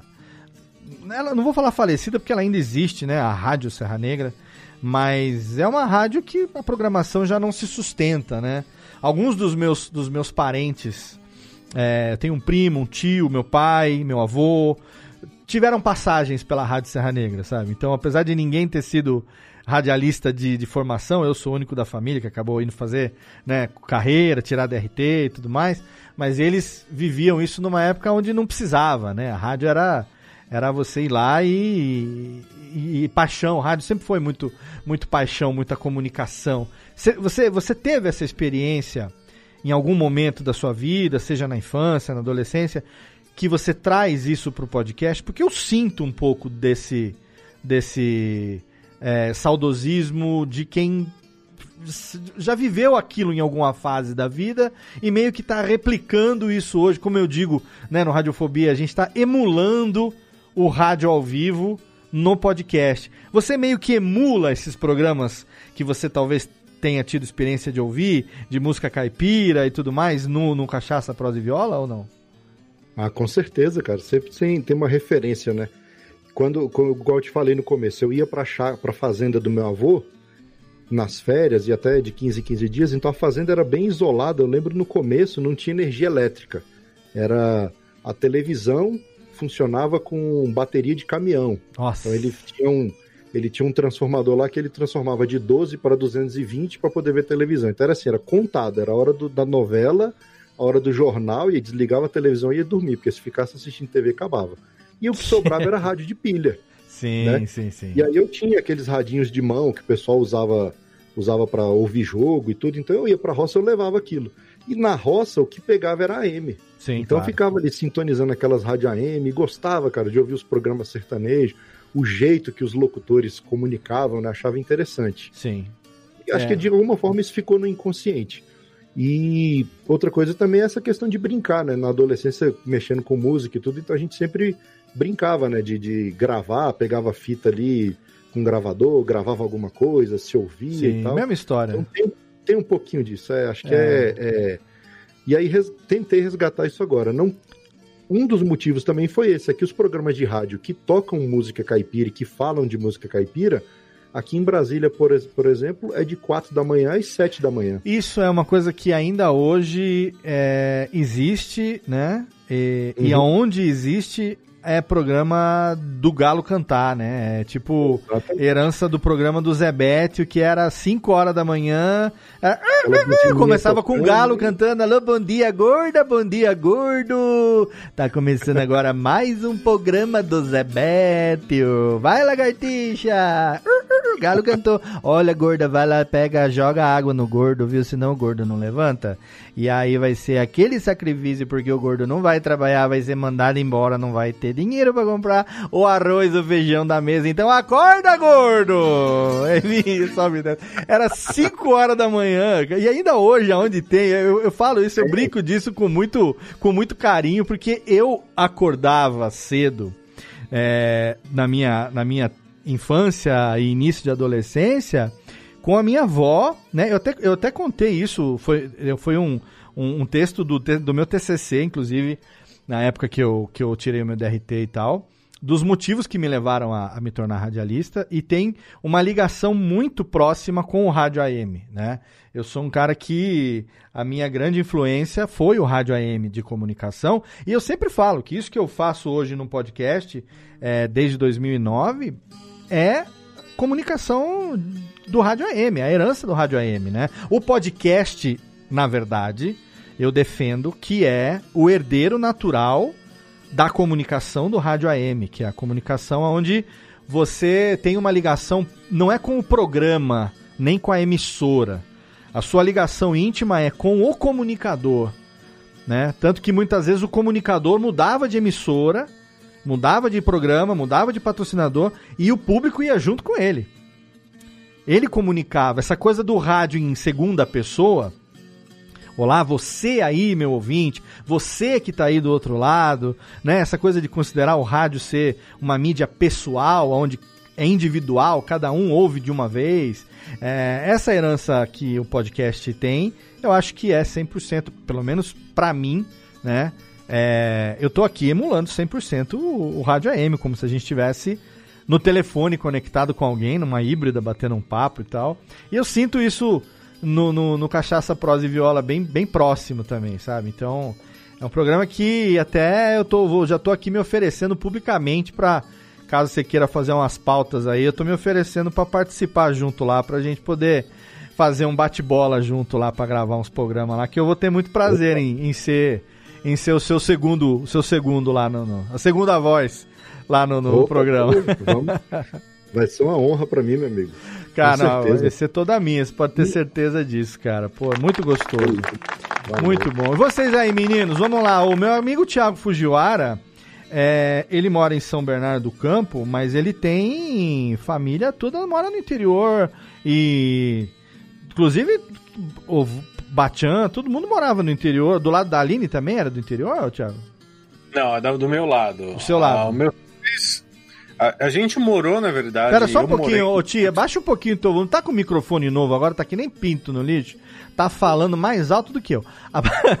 Mas ótimo, viu? Não tô reclamando, não. Mas é aqui, como a gente regula ao vivo, dá só uma baixadinha pra nós, ou então fica um pouquinho mais longe e conta a história pra nós aí. Porque eu sei que você tem, e de vez em quando, né, você vai bater lá na casa dos seus pais e tal. Tem sítio, né? Ou fazenda? Como é que é? É, o, meus pais, eles moram em Porto Feliz. Porto né, Feliz interior de São Paulo. E eu morei lá de 92 a 95. E meu, minha Batian, né, meu Ditian, eles, mor eles morreram já, mas passaram os últimos anos da vida deles em vinhedo, né? Ah, tá. E eu sou muito apaixonado, cara, assim, porque eu, eu gosto, assim, de espaço, eu gosto de, de ter lugar, sabe, para andar, para movimentar. E eu nasci e morei a vida inteira em Santo André. E Santo André era aquela coisa, né? Tipo, a gente tinha os amigos de rua, tinha as coisas, mas era perigoso. Sim. Quando eu fui para Feliz, minha mãe e meu pai, puta, me deixaram à vontade, né?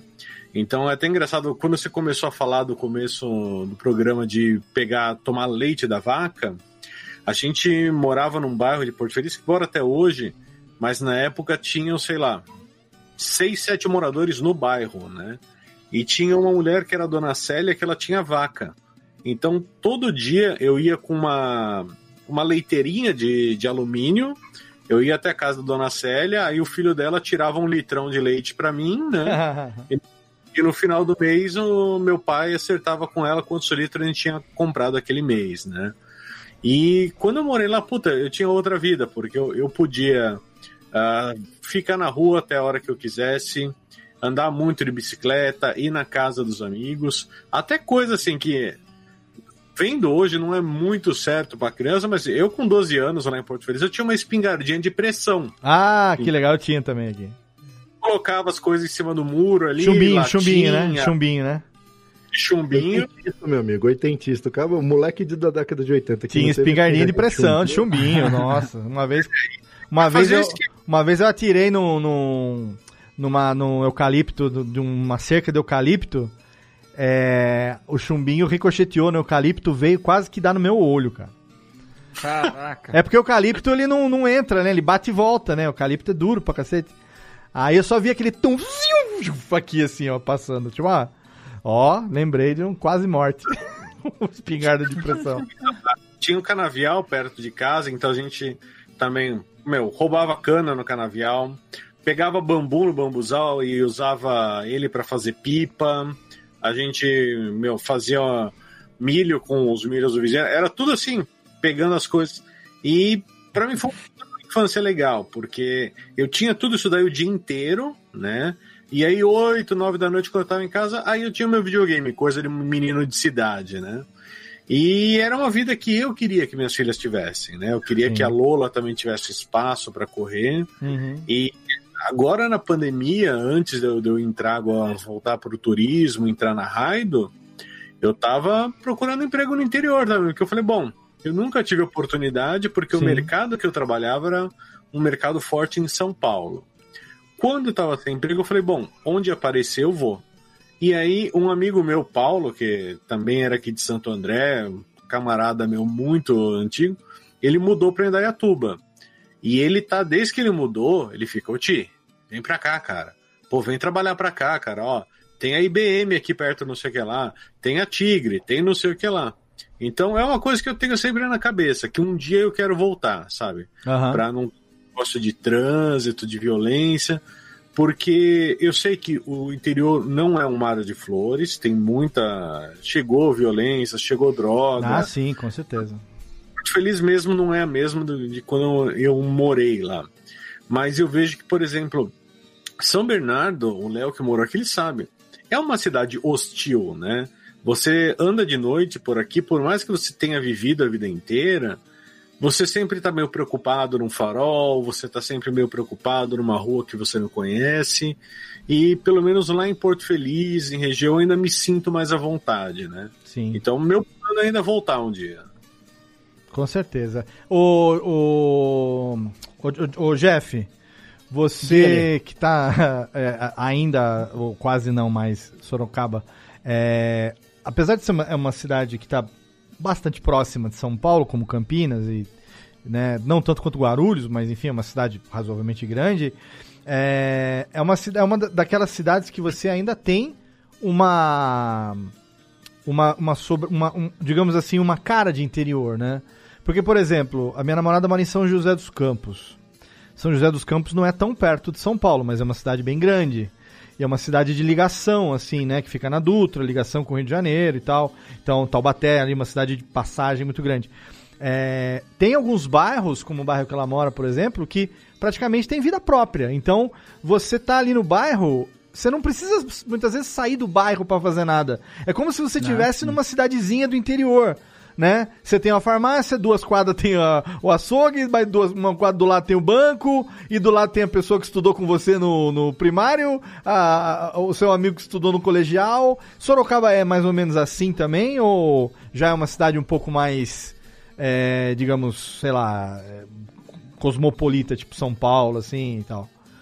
É, assim, Léo, na, na verdade depende, depende muito, né? Porque, por exemplo, eu, é, eu sou de Sorocaba e, e durante 12 anos, durante toda a minha infância praticamente, eu morei numa chácara. Ah, tá. Que era num bairro afastado, né, de Sorocaba, que era já indo pra, pra Iperó, que era, era próximo a Iperó.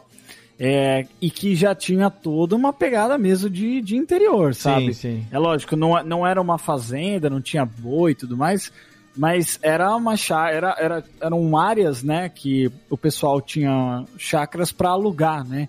Então. Que nem eu falei com a minha é, namorada uma vez o seguinte: Só mato. na, na rua da sua casa, passa sorveteiro?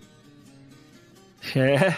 Na minha rua não passava nem luz Não, elétrica. falando, na no- rua da sua postos. casa, passa sorveteiro? Passa a tia do Yakut? Ah. Passa o caminhão de gás? Então pode ter certeza que ainda é interior. É, sim. Isso é verdade.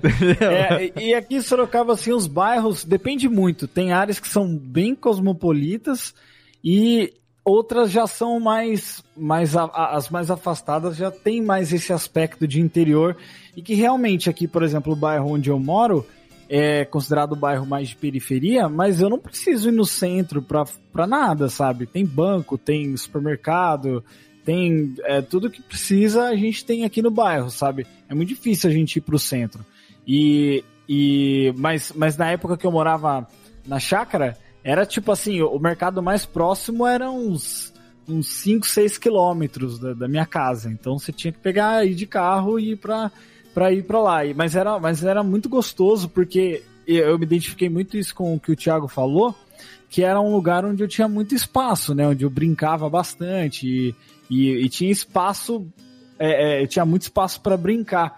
Mas, mas ao mesmo tempo eu era também meio sozinhão, assim, porque a minha irmã ela era mais velha, né, do que eu, então na idade que eu tava brincando, ela já não tava mais brincando. Logo ela casou e tal, então eu sempre tive que inventar minhas brincadeiras, minhas palhaçadas e tal.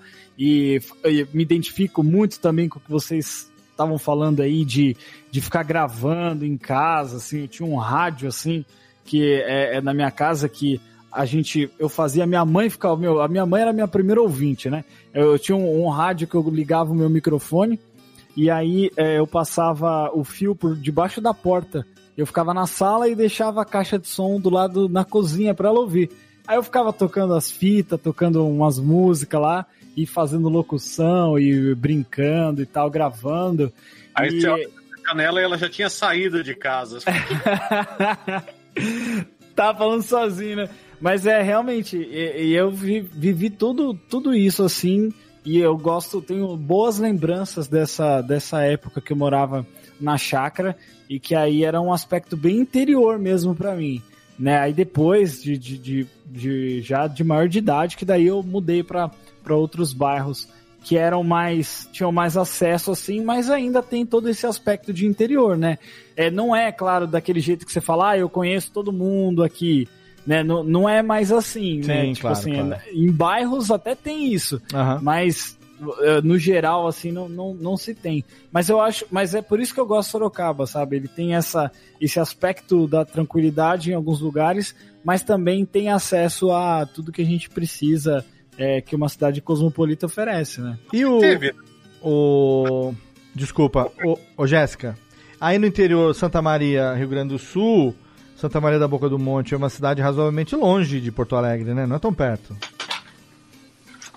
É, mas aqui a gente tem uma. A, a cidade fica no centro geográfico do estado. Tá. Então, é uma cidade que tem universidade, tem em, em torno de 300 mil habitantes, não é uma cidade pequena. Ah, é, tem universidade, é- tem razão, sim. Eu, eu faria uma, uma analogia com Bauru aí para São Paulo, sabe? Hum. É uma cidade que tem um fluxo, é urbana, ela é predominantemente urbana. Uhum. Mas é, por ficar, ela fica a mais ou menos 500, 600 quilômetros de Porto Alegre. Mas a, a minha experiência, eu, eu me considero urbana. Cresci Claro. no centro da cidade sempre, mas eu tenho uma experiência de interioridade, vamos dizer assim. Por incrível que pareça, quando eu morei em São Paulo, na capital, por causa dessa coisa de bairro, Uhum. dos meus 8 aos 10 anos, eu morei no bairro Sumaré.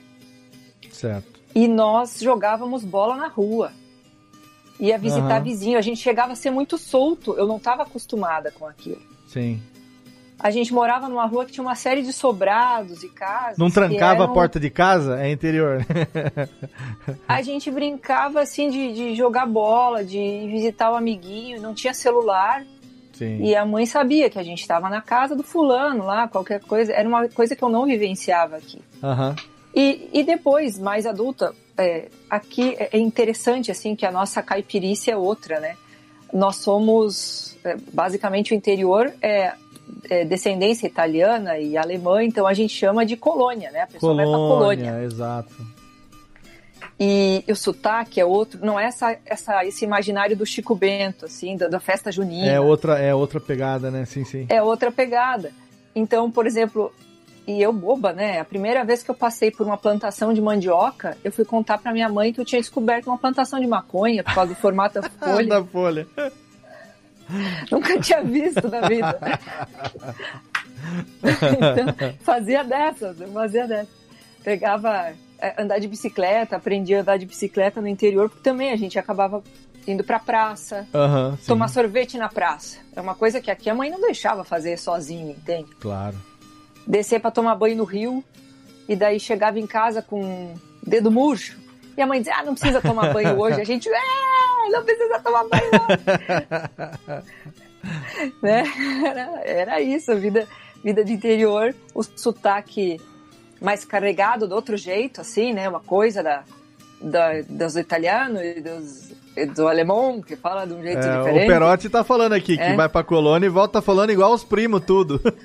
É. É, é uma. é, até a comida. Eu lembro a primeira vez que a minha avó fez um bolo de caixinha, que era um gosto diferente. A gente estava acostumado a comer pão de ló que ela fazia. Ah, sovado na mão, sei lá como é que ela fazia com. Fazia lá. E aí, um dia ela apareceu com um tal de bolo de baunilha. Olha aí. Quando é que na nossa infância teve bolo de baunilha? Que é baunilha, aí né? eu comi aquilo ali e dizia, é, é, prefiro o outro, mas tudo bem. aí ela me mostra a caixinha. Ah, bolo Fez de um bolo, o bolo não saiu do, sei lá, saiu da caixa. Eu, fiquei tão triste aquele dia. Fiquei muito triste, fiquei chocado. Que ela não sovou Porque- o bolo, fez na mão. Não, e foi uma coisa assim, ó, é a modernidade chegando. Eu pensei, assim, ah, acabou. modernidade. Acabou, chegou na roda. Preferia antes, preferia antes. Sabe, foi uma decepção, assim. Mas assim, ó, Oh. chover e falta luz, cheiro, né? Cheiro de grama molhada, Ah, cheiro isso de sim, terra molhada. certeza. É, cheiro até assim de, de passar perto de alguma coisa, tipo cocô de vaca no asfalto, Cheiro de, entendeu? cheiro de chiqueiro. Cheiro de chiqueiro é, É. que é muito, muito cheiro de interior. é, cheiro de bosta de porco. Cheiro de bosta de bicho, é. É. Então, É, você sim, é tem que acender, não sei se vocês fazem isso aí, mas quando tinha muito mosquito, muita mosca, acender o bostofon. Você já tinha Aquele- aquela rodelinha? Sim. É. Não, esse, coisa. esse é o. Aspiral, Não, sei não, lá. É, tem um outro nome, né? Aqui é o aspiral, sei lá. É. era botar fogo num pouquinho de cocô de, de bicho mesmo, de cavalo. Caraca, de... olha aí. Era Que espanta, esterco, espa- é, espanta as isso aí moscas. Usava Porque muito lá na espantava os fazenda. bichos, sei lá. Espantava as pessoas Olha também, aí, na mas- fazenda usava, né, Luiz? Espantava as pessoas e os bichos também. É melhor, melhor ainda, né? Ô, É esse aí o meu interior. Que bom. Ô, você tem um primo que também é conhecido por Nene? Que o Perotti tá dizendo aqui que todo mundo tem um primo que é apelidado de Nene.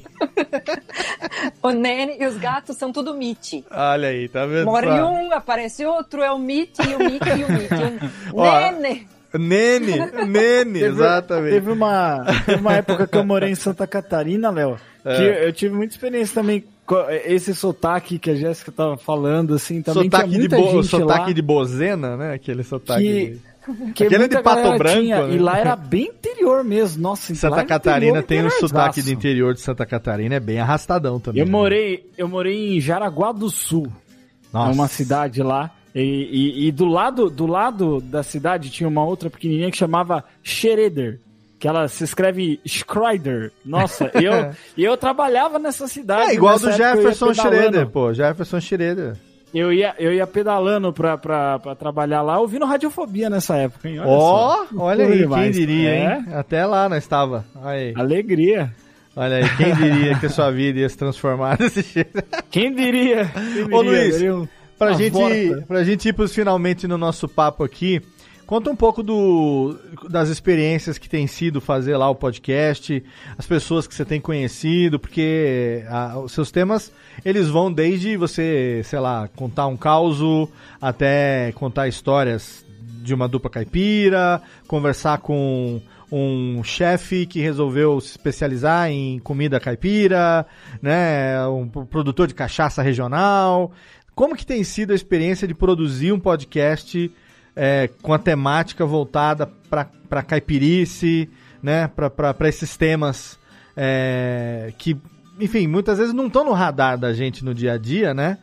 E puta, é, muito, é muito bacana perceber que tem pessoas que estão vivendo de, de, de, de, enfim, trabalhos e funções e coisas que estão 100% voltados dentro da cultura caipira. E quando a gente fala cultura caipira, a gente está falando do Brasil, que é um país continental, Onde a gente não tem só o caipira do interior de São Paulo, que é o meu caso, né? A gente tem, como a Jéssica falou agora, o caipira do interior do Rio Grande do Sul, que é uma outra pegada. A gente tem o interior do Goiás, o interior do Mato Grosso do Sul, eu vou falar aqui, porque senão o Valério vai comer meu toco aqui. Ele é de Campo Grande, eu falei Mato Grosso, ele já tá revoltado. Não, é do Sul, é do Sul, mas... então você tem lá o Mato Grosso, você tem o Goiás, agora Tocantins também, né? Que enfim, depois que o Goiás dividiu também. Então, é, como que tem sido, ô, Luiz, a experiência de produzir o, o podcast? Que tá numa periodicidade bem legal, tá numa toada bem bacana, né? Tá, a gente começou quinzenal, e aí o pessoal começou a pedir semanal, e eu falei, gente, eu só tenho duas mãos e duas pernas e uma cabeça, pelo amor de Deus. Mas aí encarei, falei, não, vou colocar minha agenda aqui em ordem. Vamos fazer. A- aqui em casa, a- as crianças e a esposa ajudam bastante também, então consegui colocar semanalmente. Que Cara, bom. mas é uma experiência sensacional, porque a gente sabe um pouco, mas a gente acaba descobrindo que o Brasil é muito mais caipira do que parece. Entendeu? Nesses poucos. Nesse, nesse ano de podcast que eu, que eu tenho feito aí, é, feedback de ouvinte, é, as próprias pessoas que eu entrevisto, a gente acaba descobrindo que o Brasil é muito mais interiorano do que a gente pensa. Né? E, cara, é um aprendizado. Cada episódio que eu gravo, cada conversa que eu tenho, história que eu conheço, é um aprendizado sem fim. Tanto é que o pessoal pensa em música caipira, pensa em música antiga, né? Música que foi feita lá em 1900 em Guaraná com Rolha, pelo Tonique Tinoco, Vieira e Vieirinha, Sim. essa galera toda. Só que hoje, Gino e a Geno. produção, né? E Gino e Geno, olha que Gino e Geno já são Já, bem mais já é novos. mais pra cá, é. É, mas a, a produção caipira mesmo, ela tá punjante, assim. Então tem muita dupla gravando coisa. é, é, aí no interior de São Paulo tem muita dupla. Inclusive o meu parceiro de composição de letras, ele é de Lucianópolis, que é uma cidadezinha no interior de São Paulo, fica a poucos quilômetros de Bauru. Caraca, E- eu nunca ouvi falar. Olha, eu 47 anos nas costas, eu É nunca ouvi Duartina, falar. é perto do Artina, Duartina já ouvi falar, Lucianópolis. Lucianópolis É. nunca tinha ouvido falar. São dois, Léo, são dois mil habitantes. É uma casa no meio, é Eu uma acho que igreja no meio, aqui, eu acho que a minha volta. cidade, que tem 25 mil habitantes há 40 anos, é uma cidade pequena. Quando eu falo Serra Negra tem 25 mil habitantes, tem cidade como essa que tem 2 mil habitantes, né? Tem 1.500 Exatamente. habitantes. Tem a, tem, a, tem, a, tem a igreja matriz, tem a praça da igreja. Em volta da igreja tem prefeitura, delegacia, escola. É praticamente uma, uma rádio camanducaia, como diria nosso É. finado, querido, saudoso Odair Batista. Que, né? É, é- é- é- é- tem um muita cidade. de- um cenário de novela de época da Globo, Cena- né? Exato, cenário do, do, do rock santeiro ali, do bem amado, né? É Exatamente isso. E que reflete, a gente tá falando isso aqui como se fosse um absurdo, mas provavelmente se a gente puxar aí de um site do IBGE e tudo mais, a gente vai ver é, que tem muito mais município no Brasil inteiro com menos de 5 mil habitantes do que mais, né? Então, no, principalmente norte e nordeste, você vai ter muito dessa realidade também, né? Centro-oeste. Não é, Sim, não é tão sim. raro assim, né? E aí a questão do, do caipira, a gente pensa muito em caipira em relação só a, a comida e, e principalmente música, né? Que a gente fala música caipira. É. Mas a, a música sertaneja, a original lá, vem do termo sertão. Do sertão, sim. Então, cada Brasil, cada local do Brasil, cada região do Brasil tem o seu sertão. Sim, sim. Se você for ali pro, pro norte, você vai ter ali a, aquelas guitarradas, aqueles bumba meu boi, aquelas coisas do sertão de lá. Uhum. No nordeste é a questão do forró, do frevo ali no, no, no Pernambuco. E aí vem descendo ali. Sudeste é a música caipira que a gente conhece, é a tradicional, de viola, violão, sanfona. No sul já é aquela pegada mais gauchesca, aquela coisa mais lá. Mas é uma música carregada também de poesia, de letra. E no centro-oeste, acho que vem uma, uma mistura. E Brasília, cara, você falou até, pô, mas como que um cara que nasceu em Brasília, uma cidade cosmopolita, que só tem 61 anos de idade, vem com essa coisa caipira? Aqui em Brasília a gente tem o privilégio de ter os 27 estados brasileiros Pois dentro é. de Brasília. Não, com Porque certeza. na época da construção veio gente de todo canto do país para erguer a cidade. Então, Sim. muitos ficaram, né? Então a gente É, tem e a gente ainda gaúcha, fala- a tem gente ainda-. A gente ainda fala de Brasília, esse negócio de Brasília, Brasília, como se Brasília tivesse sido construída ontem, gente. Né?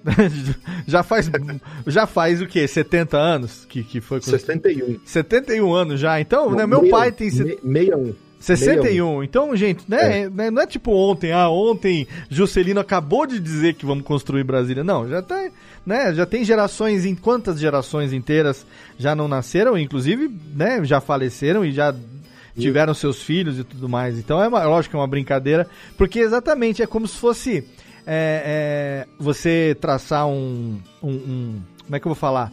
Um traço de todas as pontas que o Brasil, o mapa do Brasil tem e colocar Brasília como centro, né? Ficar aquele, aquele tipo um raio de roda, assim, tudo, tudo. Então você tem de tudo, né, cara? É que nem o, que o próprio Brasil é assim, né? Comparado com o mundo, né? Você não tem a raça brasileira, você não tem Brasil, tem gente de tudo quanto é cor, de tudo quanto é ascendência, de tudo quanto é influência. É, e, e- é legal você fa- falar isso e o seu programa reflete muito isso, né? Porque quando você fala de, de estilo de vida caipira, é, pode sim ser um estilo de vida, pode ser uma escolha profissional, como aquele chefe que você entrevistou também no programa Sim. recente, né? Então pode ser uma escolha, porque tem tem, tem gente que consome, tem gente que gosta e, e- e faz parte da nossa cultura, da nossa tradição. Então por que não, né? Eu acho, É verdade. eu acho isso muito rico, cara. O que, que a gente pode esperar para 2021 para esse nosso cachaça, prosa e viola, hein, seu Luiz Borges? Rapaz, continuar, a, a meta é continuar nessa mesma pegada aí, né? Trazendo sempre gente do meio caipira ou não, porque também a gente pensa assim, ah, fulano nasceu na cidade, não tem contato com caipira, mas igual eu falei, caipira é um estilo de vida. Ah, claro. Claro, claro. E aí, mas assim, tem muita. É, é, tô traçando já o planejamento 2021, então já tem algumas pessoas que eu quero trazer para conversar e sempre dando foco para esse pessoal da cachaça, da produção de, de, de cachaça e a música atual, né? Contando histórias do passado, contando a. Igual do Chico Mineiro, que a gente contou no episódio 20, que você falou aí. Sim. Tem outras, tem outras já no gatilho. Ah, é, o do aqui. 20, eu, pera aí, eu me confundi todo aqui, gente. Você acabou de me corrigir e aí já veio Não, na minha é cabeça. Tunique Tinoco. Eu conto a história do Tunique Tinoco, e só que o tema central é culmina ali no Chico Mineiro. é Mas a não, mas dele. não, É. não. Tem, tem a história do Tunique Tinoco e tem a, não tem a história do Chico Mineiro seu episódio separado, não? Não, é no mesmo Ah, não, então é episódio. isso, então tá. Então, então eu já, já, já tinha ficado achando que eu tinha falado besteira. Não, é o do, Não, do não. Chico Mineiro, Tá sim, certo, sim. é isso mesmo. É o Chico Mineiro que é, eu conto a história do Tunique Tinoco e o, o Chico Mineiro é um marco na carreira deles. Sim, eu não sim. vou contar mais, quem quiser saber vai lá. Aí do Chico Mineiro você conta. E assim, e, e eu, eu ouvindo. É, agora me veio a ordem aqui. Mas o programa, ele tem. A música, é, ela tem três. Como é que a gente chama? Três. Não é nem estrofe, mas. Três estrofes. Três, três estrofes, três momentos só, Isso. né? Então, Chico Mineiro parece uma música que você vai ver, tipo um faroeste caboclo. Você, você tem uma, eu tinha uma memória de que a música era gigantesca. Na verdade, não. Ela tem três Não. estrofes só. Em três estrofes ele conta a história do Chico Mineiro. E aí, você nesse programa, cara, eu vou te falar. Eu te- eu- eu- a sua, sua competência ela é inquestionável, mas eu vou te dizer, nesse programa, até agora, de todos os que eu ouvi, você ainda não se superou. Você teve ali, eu senti uma influência ali de Café Brasil, tem um quê de Luciano Pires ali, dando as pausas ali. Eu senti uma, uma, uma influência da edição do Lalá ali, naquele processo de vem trilha, deixa só a violinha, depois sobe trilha de novo. Se eu tiver errado, você me diga, porque eu foi o que eu senti. Eu tenho pra edição, eu tenho um ouvido de tuberculoso. Não, é isso mesmo, você tem razão. Eu ouvi e falei, É. olha, filha da puta aqui, ele tá emulando o Café Brasil Lazarento. Aqui ele tá. Você fez isso, não fez?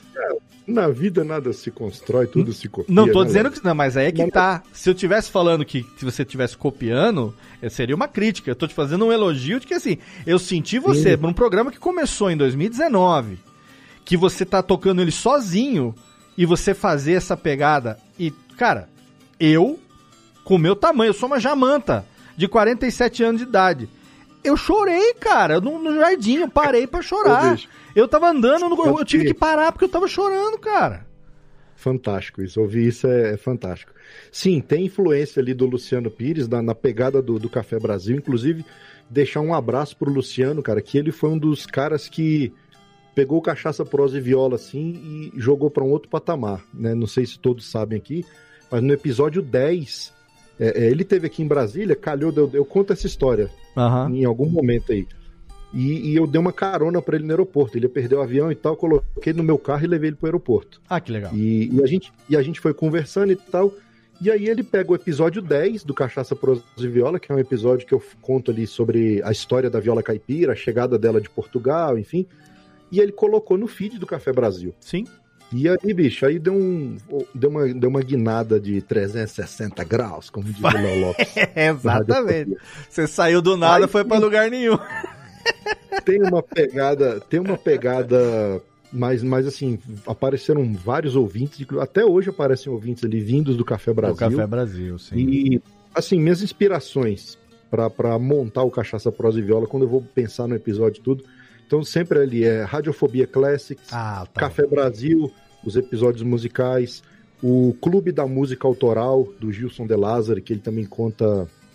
Então são sempre referências que eu vou pegando ali, vou pensando uma coisinha aqui, uma coisinha ali, e vou montando a coxa de retalhos. E a- é como, é como diz, a questão da pessoa se emocionar é só o gatilho que tá ali, aí eu só jogo a fagulha, porque em algum momento você vai ter essa recordação, esse saudosismo, essa coisa, e aí é, é consequência, entendeu? Cara, eu, eu fiquei muito feliz. Assim, é um programa que eu tô agora semanalmente já. É, assim, eu tenho, eu tenho muitos programas no meu, no meu Pocket Cast. Tem, sei lá, acho que assino uns 50 podcasts no mínimo. Claro que eu não ouço nem metade deles. Quase mais da metade, né, Jeff? É de cliente, que a gente tem que monitorar se publicou, não publicou e tal. Opa, Né? tem que ficar de olho. Mas tem os que eu acompanho com muito carinho. E o CPV é um dos que eu acompanho com carinho porque ele é um dos poucos que ele tá programado para ser feito download automático e para ele entrar no próximo da lista. Então, tipo, diariamente quando eu paro, quando eu vou fazer um exercício alguma coisa, eu abro o meu meu pocket e eu vejo qual é o programa que entrou na fila e aí se entrou é aquele que passa na frente de todos eles e e eu quero escutar porque eu, eu assim, é, a minha influência de rádio toda foi aqui no interior. Eu nunca trabalhei na rádio no interior, cheguei a estagiar durante três meses numa rádio que estava em caráter experimental aqui, FM, mas poucos meses depois eu já saí daqui e fui. Mas vocês estão vendo aqui atrás de mim tem um radião, a câmera não tá pegando, do outro lado aqui tem um outro radião também. Eu tenho aqui a fita- minha fita cassete tatuada aqui no braço e ali do lado tem uma caixa de fita cassete que eu trago desde que eu tinha 8 anos de idade, 11 anos de idade. Então, assim, a, a construção da minha vida acabou sendo em cima, em cima disso, né? A minha, toda a minha influência acabou sendo em cima disso. E eu tenho muita saudade de, de entrar. A Rádio Serra Negra ela tinha as portas abertas. E aí, como meu primo trabalhava lá, meu tio já trabalhou lá, meu avô era muito conhecido, minha avó, minha família bastante conhecida, respeitada aqui na cidade, eu ia lá na rádio e às vezes eu ficava lá só ali, Sabe? Ah, quem tá ali? Ah, o neto do Cuco tá ali no cantinho ali, ouvindo o locutor ali. Cara, eu tenho, eu tenho é, um amigo de infância do meu pai que mora em São José dos Campos até hoje. E ele, ele é irmão de sangue do meu pai. Eles, quando eles eram. Irmão de sangue é assim, quando eles eram amigos de infância, eles fizeram um pacto de sangue, sabe? De furar o dedo e juntar e falar seremos amigos para sempre, assim. É, esse cara foi uma das primeiras influências de locutor de apresentador que eu tive. Vocês não vão imaginar. Ele era o locutor oficial da cidade, apesar de não morar mais aqui. E ele vinha pra cá no carnaval, no Natal e tal. É, e ele era o apresentador do desfile. Ele que era o apresentador das festas cívicas, fazia locução. E ele era o cara que na Rádio Serra Negra narrava a apuração das eleições. As eleições aconteciam em papel, voto em papel. Eles juntavam todas as urnas da cidade, iam para o Serra Negra Sport Clube. No salão era onde tinha a apuração. E ele fazia a narração. Não sei se vocês já ouviram falar disso, mas ele fazia a narração da apuração das eleições ao vivo na Rádio Serra Negra. Era a maior audiência em quatro anos da rádio, de quatro em quatro anos. Ou de dois em dois, dependendo da eleição, né? E ele ficava lá. Estamos aqui, na, aqui no Serra Negra Esporte Clube, eleições 1984 e não sei o quê. E agora abrindo aqui a sessão número 42, 2000, eh, sei lá, 230 votos. Vamos então começando o primeiro voto para Sinésio, segundo voto para o Bimbo, terceiro voto, Sinésio de novo. Ele fazia narração, velho de, de apuração de eleição. Cê, olha o tipo de criação que eu tive, olha o tipo de influência que eu tive. Aí você entende um pouco da minha da minha maluquice de fazer isso que eu faço aqui hoje. Eu nunca ouvi falar de ninguém que tivesse ouvido narração de eleição ao vivo no rádio AM no interior, entendeu? Pra você ter uma ideia de como que varia essa influência, sabe? Então é muita memória. É muita memória emocional. E aí quando eu ouvi o, o Cachaça do Tonico Tinoco, cara, parece que eu... Sabe quando você dá, é, é, é, é atingido por um raio emocional, assim que sem querer você se, se, se, se desmonta por dentro. Foi, foi, o que, foi o efeito que teve em mim, sabe? Então, da metade do programa pra frente, da, da narração do Tunico Tinoco pra frente, do, do Chico Mineiro pra frente, na hora do. É, era meu legítimo irmão, já tava me totalmente me esvaindo em lágrimas, lembrando da minha avó. Então, assim, é, esse programa aqui é uma catarse. É catarse ou catarse? Eu sempre falo errado, gente. É catarse. Eu sempre falo catarse e marzupial. Eu falo errado, né? é o contrário, né? É, é catarse. Catarse.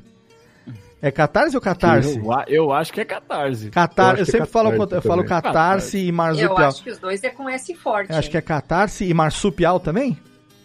É, então eu falo errado, eu falo os dois errados. É, mas é uma catarse. Não, catarse é com Z, é com som de Z mesmo, né? Catarse. É, pra mim, é, ouvi de novo e eu recomendo muito. Nesse momento agora, que é, eu acho que a gente sempre fala isso, né? Desde o ano passado, infelizmente, a gente ainda tá numa. Na, na pandemia não acabou. A gente ainda tá precisando muito do distanciamento social. Mas eu digo que distanciamento social não pode ser isolamento social. E a gente tem que aproveitar o que, que a gente tem ao nosso alcance para manter o mínimo de contato possível e o máximo de sanidade possível, e é a internet. Né? E programas como Cachaça, Prosa e Viola trazem esse alento emocional, trazem esse conforto, essa, sabe, esse abraço sonoro que a gente precisa ter e eu, toda vez que eu ouço você lá, eu me sinto. Por isso que eu tô me oferecendo aqui, de cara dura, pra participar de alguns programas ali como seu como seu co-host ali, ou como seu convidado, seja lá o que for, falando sobre algum tema, vamos fazer alguma pauta junto, porque é o tipo de programa sobre a cultura caipira que eu sempre pensei que seria legal que aparecesse, nunca tive cabeça nem iniciativa para fazer, e que hoje só, só, conseguiria fazer se fosse como teu convidado em algum momento ali. Tô me convidando na cara duraça, velho. Usarei e abusarei. Abuse-me totalmente, porque é, vale muito a pena nisso. Olha, eu tô muito feliz. Obrigado por ter aceito o convite para participar aqui com a gente. Esse a gente encerra nosso primeiro programa do ano assim com esse astral. Ah, o programa tá diferente do que a gente está acostumado a fazer, tá diferente, tá um pouco mais sóbrio hoje, mas acho que a gente precisava começar o ano com um abraço, sabe? E o CPV carinhosamente. Eu não tô, não, pô. Eu tô tomando cachaça desde o começo do programa. Sóbrio não, né? Exatamente. Eu, eu, como não desci para recarregar, eu tô ainda aqui tomando aguinha, mas a hora que descer ali para casa, acho que eu vou ter que quebrar, um, quebrar uma douradinha ali para poder dar aquela dormidinha gostosa. Mas Luiz, obrigado, cara, sinceramente. Eu que agradeço, meu amigo. Muito bom participar do Radiofobia. Já sou ouvinte há algum tempo. Já maratonei alguns episódios. Aprendo muito com, com o Alotênica. Oh, obrigado, As muito obrigado. Tamo aí. Técnica continua. Radiofobia pode até acabar, como, como, como né? Já aconteceu com outros, outros programas, mas o Técnica eu acho que segue firme aí, com certeza. Muita Sim, gente. É uma, excelente, é uma excelente ferramenta para quem é produtor e para quem é entusiasta também. Recomendo demais. E muito obrigado, gente. Foi bom demais prosear com vocês aqui, com todos, com o Thiago Fujiwara. Já conheço também a voz de vocês todos, com a, a Jéssica, o Jeff. E escuto sempre o Radiofobia, também tá sempre no meu feed ali, sempre que tem episódio novo já escuto. Gostei demais do Barba, né? O sobre Barba. Ah, o programa sobre barba foi, foi bem legal, né? É, eu Não, show de tô, bola. tô cultivando é isso, aqui também. Tô feliz demais, cara. Tô feliz demais de estar aqui com vocês. Pô, e é isso. A gente que agradece. Deixa eu agradecer meus queridos aqui então. Obrigado, Gé. Feliz ano novo pra você. Jéssica, Feliz ano caso. novo. Feliz ano novo para todos. Que tenhamos, então, com, essa, com esse programa de início de ano aí, um ano mais tranquilo, né? Vamos, vamos pensar nisso. Um ano com, com o coração aquecido perto da fogueira. É isso aí. Exatamente. Sentado, contando caos, né? Pra Que todos seja, nós. que seja um Beijos. ano melhor e que nós continuemos juntos, porque aqui pelo menos a gente a gente ri, a gente se abraça, né, virtualmente. Isso aí. Muito bem. Prazer, Luiz. Obrigado agora, menino Gé. Fiter.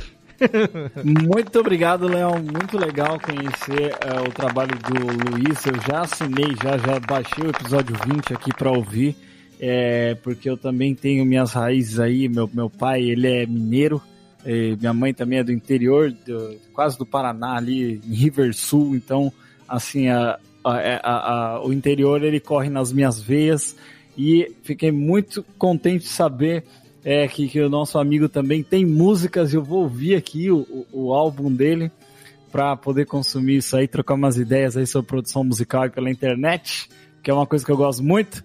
E um grande, quero desejar aí um feliz ano novo para todo mundo, né? E que esse ano seja um ano que a gente possa ter mais prosas, né? Com, com os nossos queridos amigos, que é sempre muito bom. Muito obrigado pela oportunidade e um grande abraço para todos os nossos queridos ouvintes. Valeu, menino Gé. Valeu, menino Tiaguinho. Beijoca pras meninas, pra Aline. Feliz ano novo, querido. Você falou é a mais pura verdade, né? A gente tem que ficar em distanciamento, não em isolamento, né? E espero que esse ano a gente consiga voltar até, até as coisas simples, né? De até coisa interior, de tomar um café da tarde na casa de alguém, só um café preto, uma, uma bolacha água e sal com uma margarina já tá ok, né? Eu acho que 2020 foi muito pesado para todo mundo e principalmente pra gente, né? Que nós somos pessoas muito sociáveis, né? A gente tá sempre ah, se chegando junto, conversando, resolvendo problema. Então, eu, eu- aquele negócio ainda não acabou. A gente talvez ainda vai ficar um tempinho aqui para ajeitar as coisas, mas estamos bem. Então, vamos, vamos continuar se cuidando, se cuidar daqueles que a gente gosta. A gente tem que agradecer todo dia de, de ter chego aqui do jeito que chegamos, né? Quantos e quantos não, não queriam estar no nosso lugar, né? E Exatamente. vamos todos felizes. Acho que a gente já Exatamente. chorou muito em 2020 e esse ano vai ser o ano do sorriso, com certeza, cara. Vamos que vamos. Obrigado mais uma vez, meus queridos amigos. Obrigado, Luiz Borges, Cachaça, Prosa e Viola. Hoje aqui no Radiofobia, é o primeiro de 2021. Um grande beijo e muita cachaça, muita prosa e muita viola pra nós nesse ano, se Deus quiser. Obrigado. Obrigado mais uma vez. Com alegria e moderação. sim. Com certeza, com certeza. E obrigado a você, querido ouvinte, você que nos acompanha, você que acompanha as gravações desse podcast ao vivo pela Twitch, pelo YouTube. A gente tem lá o nosso grupo de ouvintes, produtores e, e integrantes aqui do Radiofobia. Então é só você entrar lá no Telegram, t.me barra Radiofobia Network. Continuamos aqui, rumo ao 300, a cada duas semanas, trazendo um programa para você também em 2021. Obrigado pelo seu download, obrigado pela sua audiência. Um abraço e até a próxima. Tchau, tchau.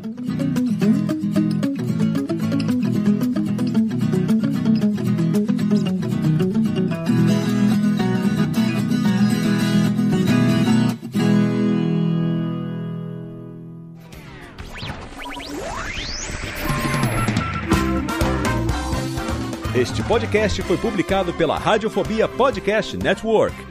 Acesse radiofobia.com.br barra podcast para conhecer e ouvir todos os nossos programas ou assine no seu agregador de podcast preferido. Esperamos você no próximo episódio.